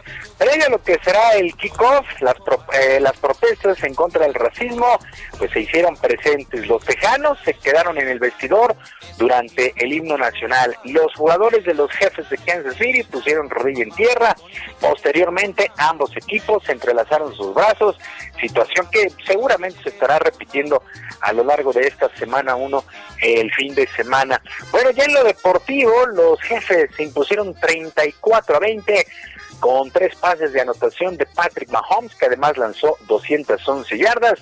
Ya les venía diciendo, Patrick Mahomes, el jugador mejor pagado de toda la, eh, de toda la liga, 503 millones de dólares estará cobrando por los próximos 12 años, el más valioso del pasado Super Bowl y los jefes, bueno, por lo pronto hicieron válidos los pronósticos, han ganado el juego inaugural, el kickoff inaugural. El fin de semana se vendrá toda la actividad y doble lunes por la noche. Bueno, pues ya tenemos fútbol americano de la NFL. Y con dos duelos, el día de hoy arranca la fecha 10 del torneo Guardianes 2020 del fútbol nacional. A las siete y media de la noche, los rayos de Necaxa estarán recibiendo a las Chivas Rayadas del Guadalajara. Previo a este encuentro, el atacante Chivas, Oribe Peralta, volvió a tener contacto con los medios de comunicación, regresó a la actividad después de superar un problema de COVID-19. El veterano sabe ahora su papel, ahora su papel ya pasa más en la banca y ayuda a los jóvenes en el rebaño. Escuchamos a Oribe Peralta.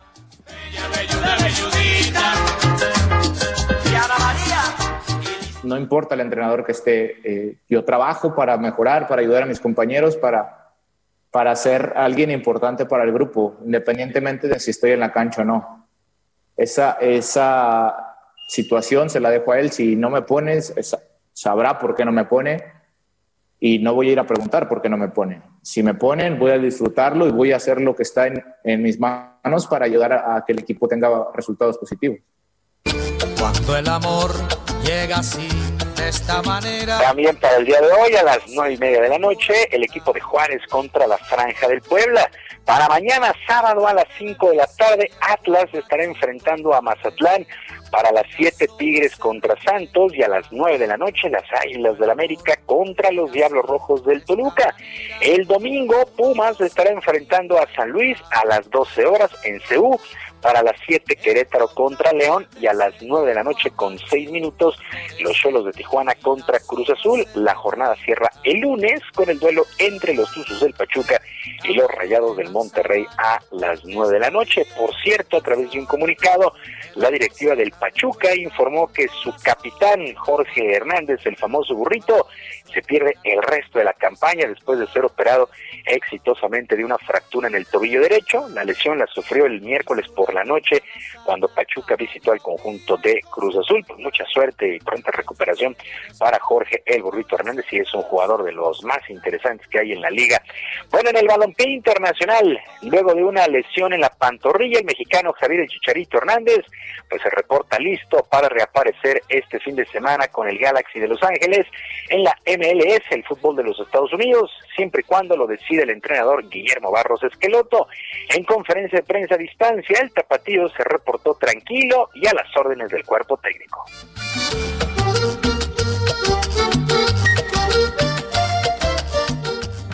El amor al juego, ¿no? Esto, es, esto nada más me confirmó cuántas ganas tengo de, de seguir jugando, de que lo hago simple y sencillamente eh, por, el, por el amor a esto, por lo que siento cuando juego, eh, por yo eh, llevarme al máximo para, para, seguir creciendo y poniéndome siempre retos para, para ver que, hasta dónde puedo llegar, hasta dónde puedo disfrutar todo esto. Así que eso, eso nada más.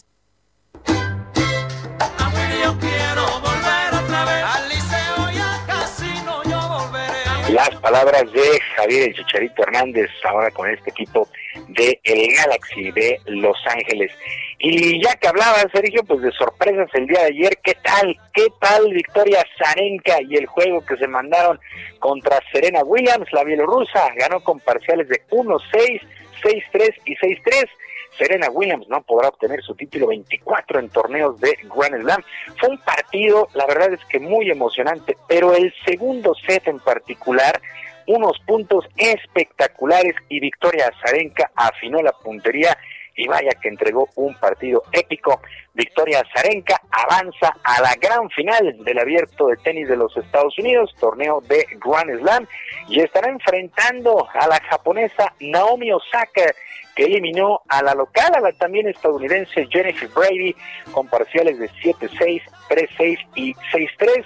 Eh, la verdad es que gran tenis el que vimos el día de ayer y la final pues estará también yo creo que por el mismo tenor Naomi Osaka contra Victoria Azarenka. Para el día de hoy en las semifinales en la rama varonil el español Pablo Carreño estará enfrentando al alemán Alexander Zverev mientras que el ruso el joven Daniel Medvedev se medirá al austriaco Dominic Thiem. La actividad el día de hoy en el abierto de tenis de los Estados Unidos, las semifinales varoniles.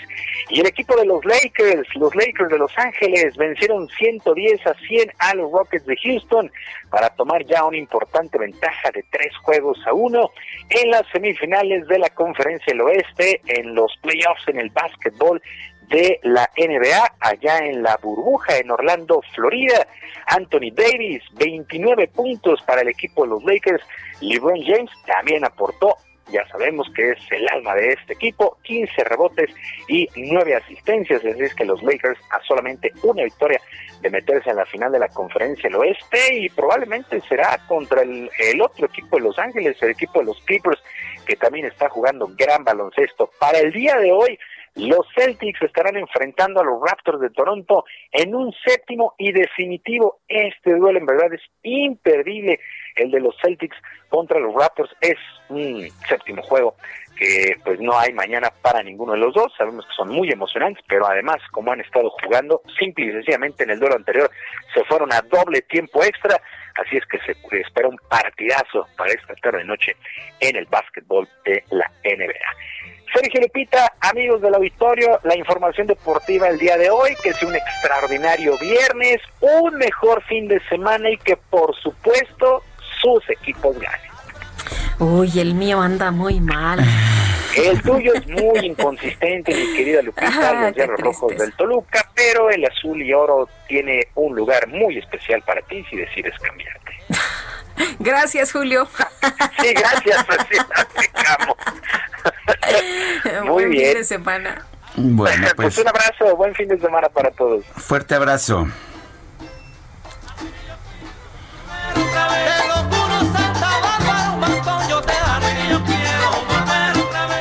Son las 9 de la mañana con 39 minutos en otros temas. Eh, cooperativistas, jugadores y cuerpo técnico de la cooperativa Cruz Azul están uniendo esfuerzos para ir juntos por la novena, es lo que dicen en un comunicado de prensa. Eh, José Antonio Marín Gutiérrez y Víctor Manuel Velázquez Rangel, presidentes de los consejos de administración y vigilancia, se reunieron con jugadores y cuerpo técnico del Cruz Azul para conversar sobre el paso del equipo y su proyección a futuro. Jugadores como Adrián Aldrete, Julio César El Cata Domínguez, Milton Caraglio, Luis Romo, Rafael Vaca, además de Jaime Ordiales, recibieron a los cooperativistas en las instalaciones de la Noria al sur de la Ciudad de México. Además de expresar su respaldo al actual proyecto deportivo, los presidentes de los consejos reconocieron que los jugadores encarnan en la cancha los valores cooperativistas. Les recordaron que el equipo de fútbol es el regalo de los cooperativistas al pueblo de México y que la actual administración trabajará equipo ah, trabajará en equipo con la afición, jugadores, cuerpo técnico y cooperativistas para ir juntos por la novena. Son las 9 de la mañana con 40 minutos. Letra H con Sergio Sarmiento y Lupita Juárez. Y ya está lista Mónica Soto y Casa para recomendarnos los libros que hay que leer. Mónica, ¿cómo te va? Muy buenos días. Hola Lupita, muy bien, muy contenta de saludarte, también a ti Sergio. Hola. Y para recomendar es uno de mis favoritos desde la adolescencia, de esos libros que lees muchas veces en la vida. Y pues les voy a recomendar este viernes de lectura, la monumental primera novela del Premio Nobel de Literatura del, del 57, Albert Camus, El extranjero, que también sé que es uno de tus favoritos. Es de mis favoritos, me marcó. Sí, a mí también. Y es uno, es como les digo, de esos libros que más he leído a lo, a lo largo de mi vida. Y tiene uno de los empiezos memorables de la literatura universal que cuentan por sí mismos una historia. Empieza así: Hoy ha muerto mamá, o quizás ayer, no lo sé. Recibió un telegrama del asilo. Falleció su madre, entierro mañana, sentidas condolencias. Pero no quiere decir nada. Quizás haya sido ayer. Tiene una narrativa breve y muchos aspavientos. Y tiene un ritmo lento y tedioso pero eso provoca que lo que no sucede en la historia ocurra en el lector. El protagonista es muy indiferente ante la muerte de su madre, ante el amor de una mujer, ante el asesinato de un hombre, ante una sentencia de muerte, pero esa indiferencia hace brincar la empatía de cualquier ser humano con sentimientos y emociones. Entonces uno vive mucho a través de un personaje que parece no siente ninguna emoción. Esta aparente frialdad, su, poco interés por los menesteres de la vida, resultan paradójicos porque al momento de ver su vida amenazada se defiende, pero no se defiende porque tenga pasión o idealismo, sino por inercia, porque es un personaje que de repente parece no enterarse en nada de lo que sucede.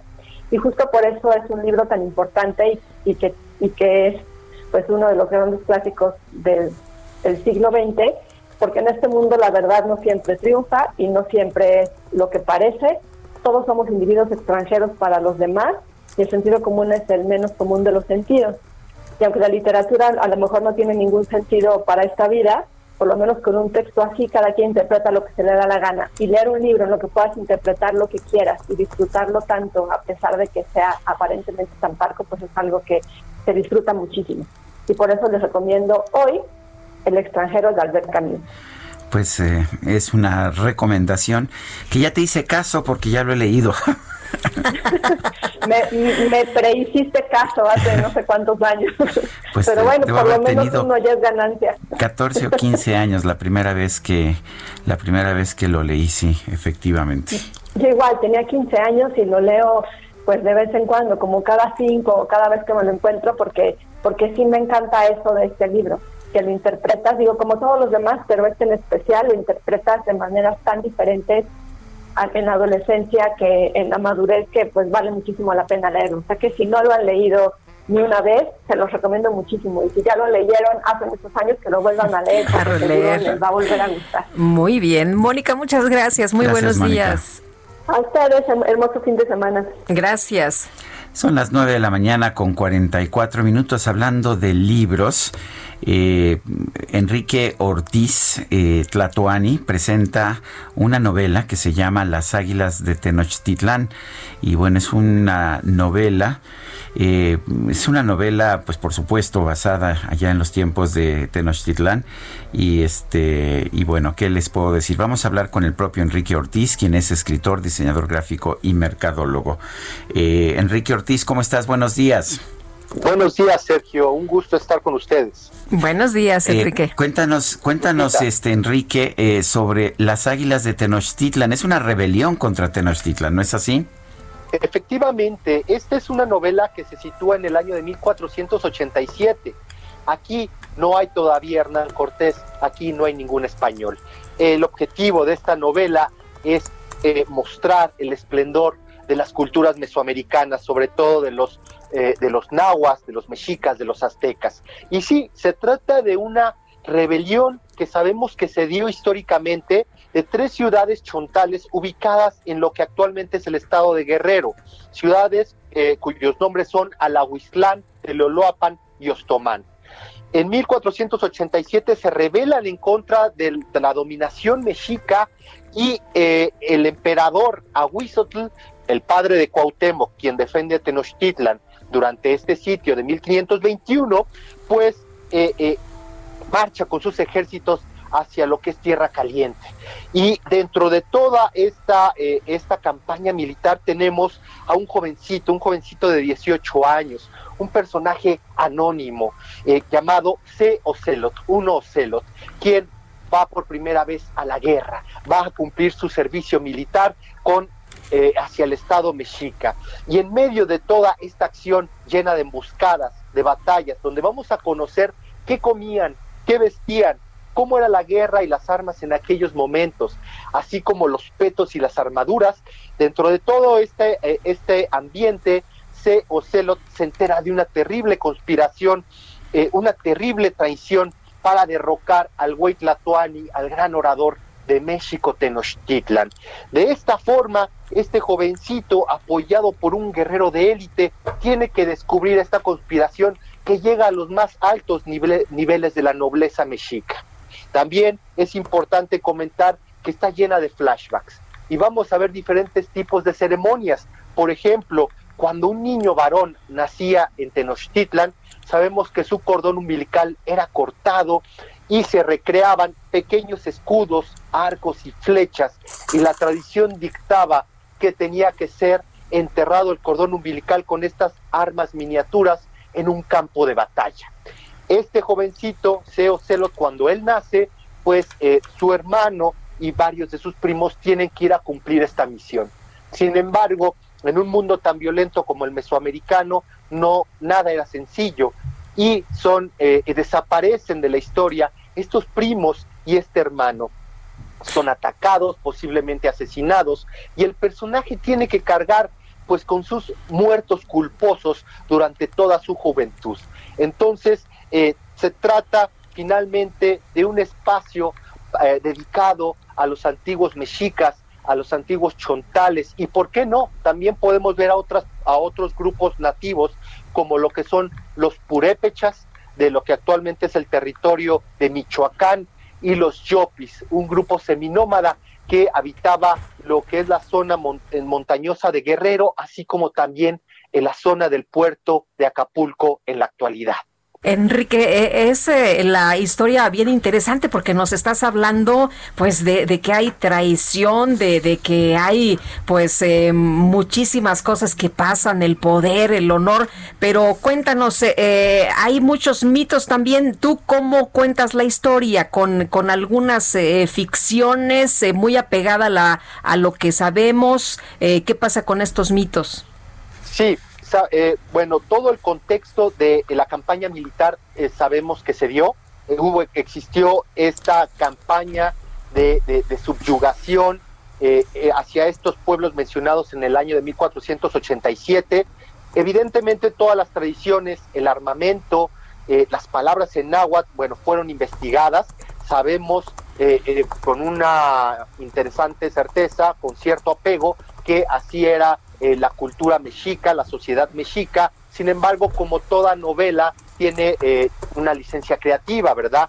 Y en ella es donde entran los personajes de esta novela. Aquí no, no busqué hablar de los grandes jerarcas, de quien ya se ha escrito mucho, se ha eh, escrito muchas páginas sobre Moctezuma, Nezahualcóyotl, sobre el propio Cuauhtémoc. No, aquí se trata del retrato de una persona común y corriente en una sociedad que ya desapareció, en una sociedad que de repente es muy difícil conocer, ¿verdad? Entonces, esta obra yo creo que también busca divulgar, busca compartir y sembrar esa semilla en, los, en quien tenga la oportunidad de leerla, que es sembrar esa semilla para que se interesen en las grandes culturas eh, originarias de estas tierras, ¿verdad?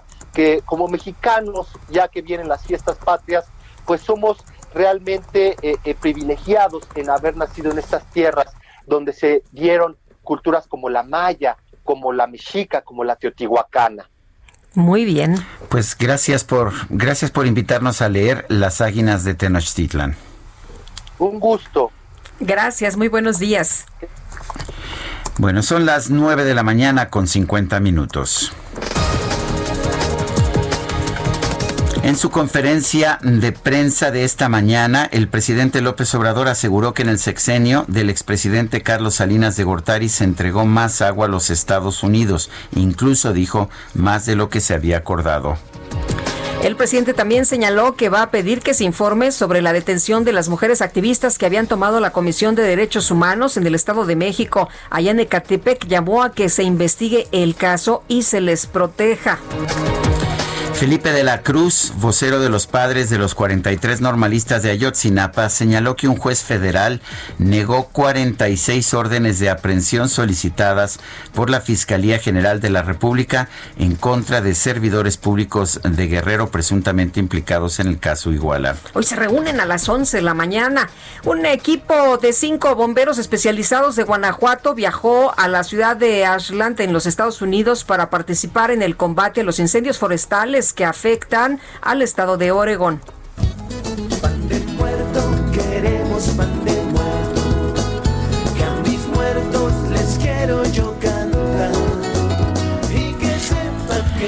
Y a través de su cuenta de Facebook, el chef mexicano Alfonso Domínguez anunció que pues que estaba trabajando en una nueva creación para dar gusto a todas las personas que ya desean comer pan de muerto, a pesar de que seguimos en septiembre.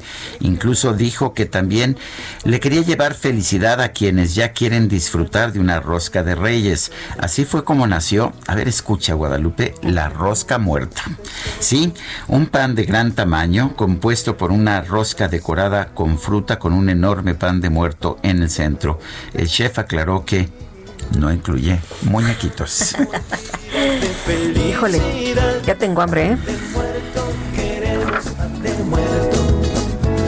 pues ahora sí que este vamos a tener este chiles en nogada en marzo y pan de muertos en septiembre. Son las 9 de la mañana con 52 minutos. Mejor vámonos a Indios Verdes. Israel Lorenzana, adelante.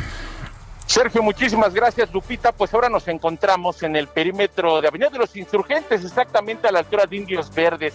Hemos recorrido desde la México Pachuca hasta este punto y la circulación en términos generales es aceptable. Algunos asentamientos a la altura del Río de los Remedios, pero nada para pensar en alternativas para nuestros amigos que van con dirección hacia Insurgentes Norte, hacia la zona de Montevideo, hacia La Raza. Únicamente hay que anticipar su paso por varios minutos. El sentido opuesto, de igual forma, la circulación fluye a muy buena velocidad. Para quien viene de la zona de La Raza, por supuesto, del eje 4 Norte, de la zona también de la Basílica de Guadalupe, se van a incorporar a muy buena velocidad a la México Pachuca o a la zona de la Vía Morelos. Si requieren de alternativas, Avenida Centenario puede ser una muy buena opción esta mañana. Sergio Lupita, la información que les tengo. Muy bien, Israel, muchas gracias. Hasta luego. Son las nueve con cincuenta y tres minutos. Se nos acabó el tiempo, Guadalupe, y se nos acabó la semana. También. Pero, pero aquí estaremos. Vamos hechos la raya, ¿verdad?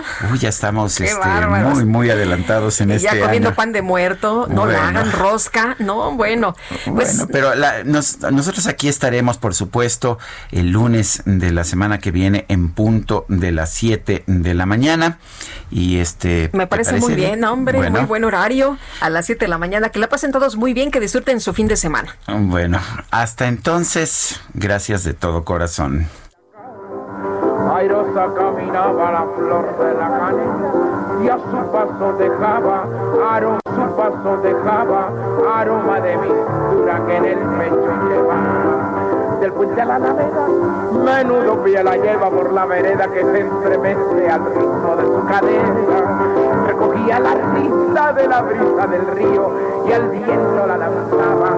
Del puente a la alameda, y a su paso dejaba aroma, su paso dejaba aroma de mistura que en el pecho. Del puente a la alameda, menudo pie la lleva por la vereda que se estremece al ritmo de su cadera. Recogía la risa de la brisa del río y al viento la lanzaba. Del puente a la alameda. Heraldo Media Group presentó Sergio Sarmiento y Lupita Juárez por El Heraldo Radio.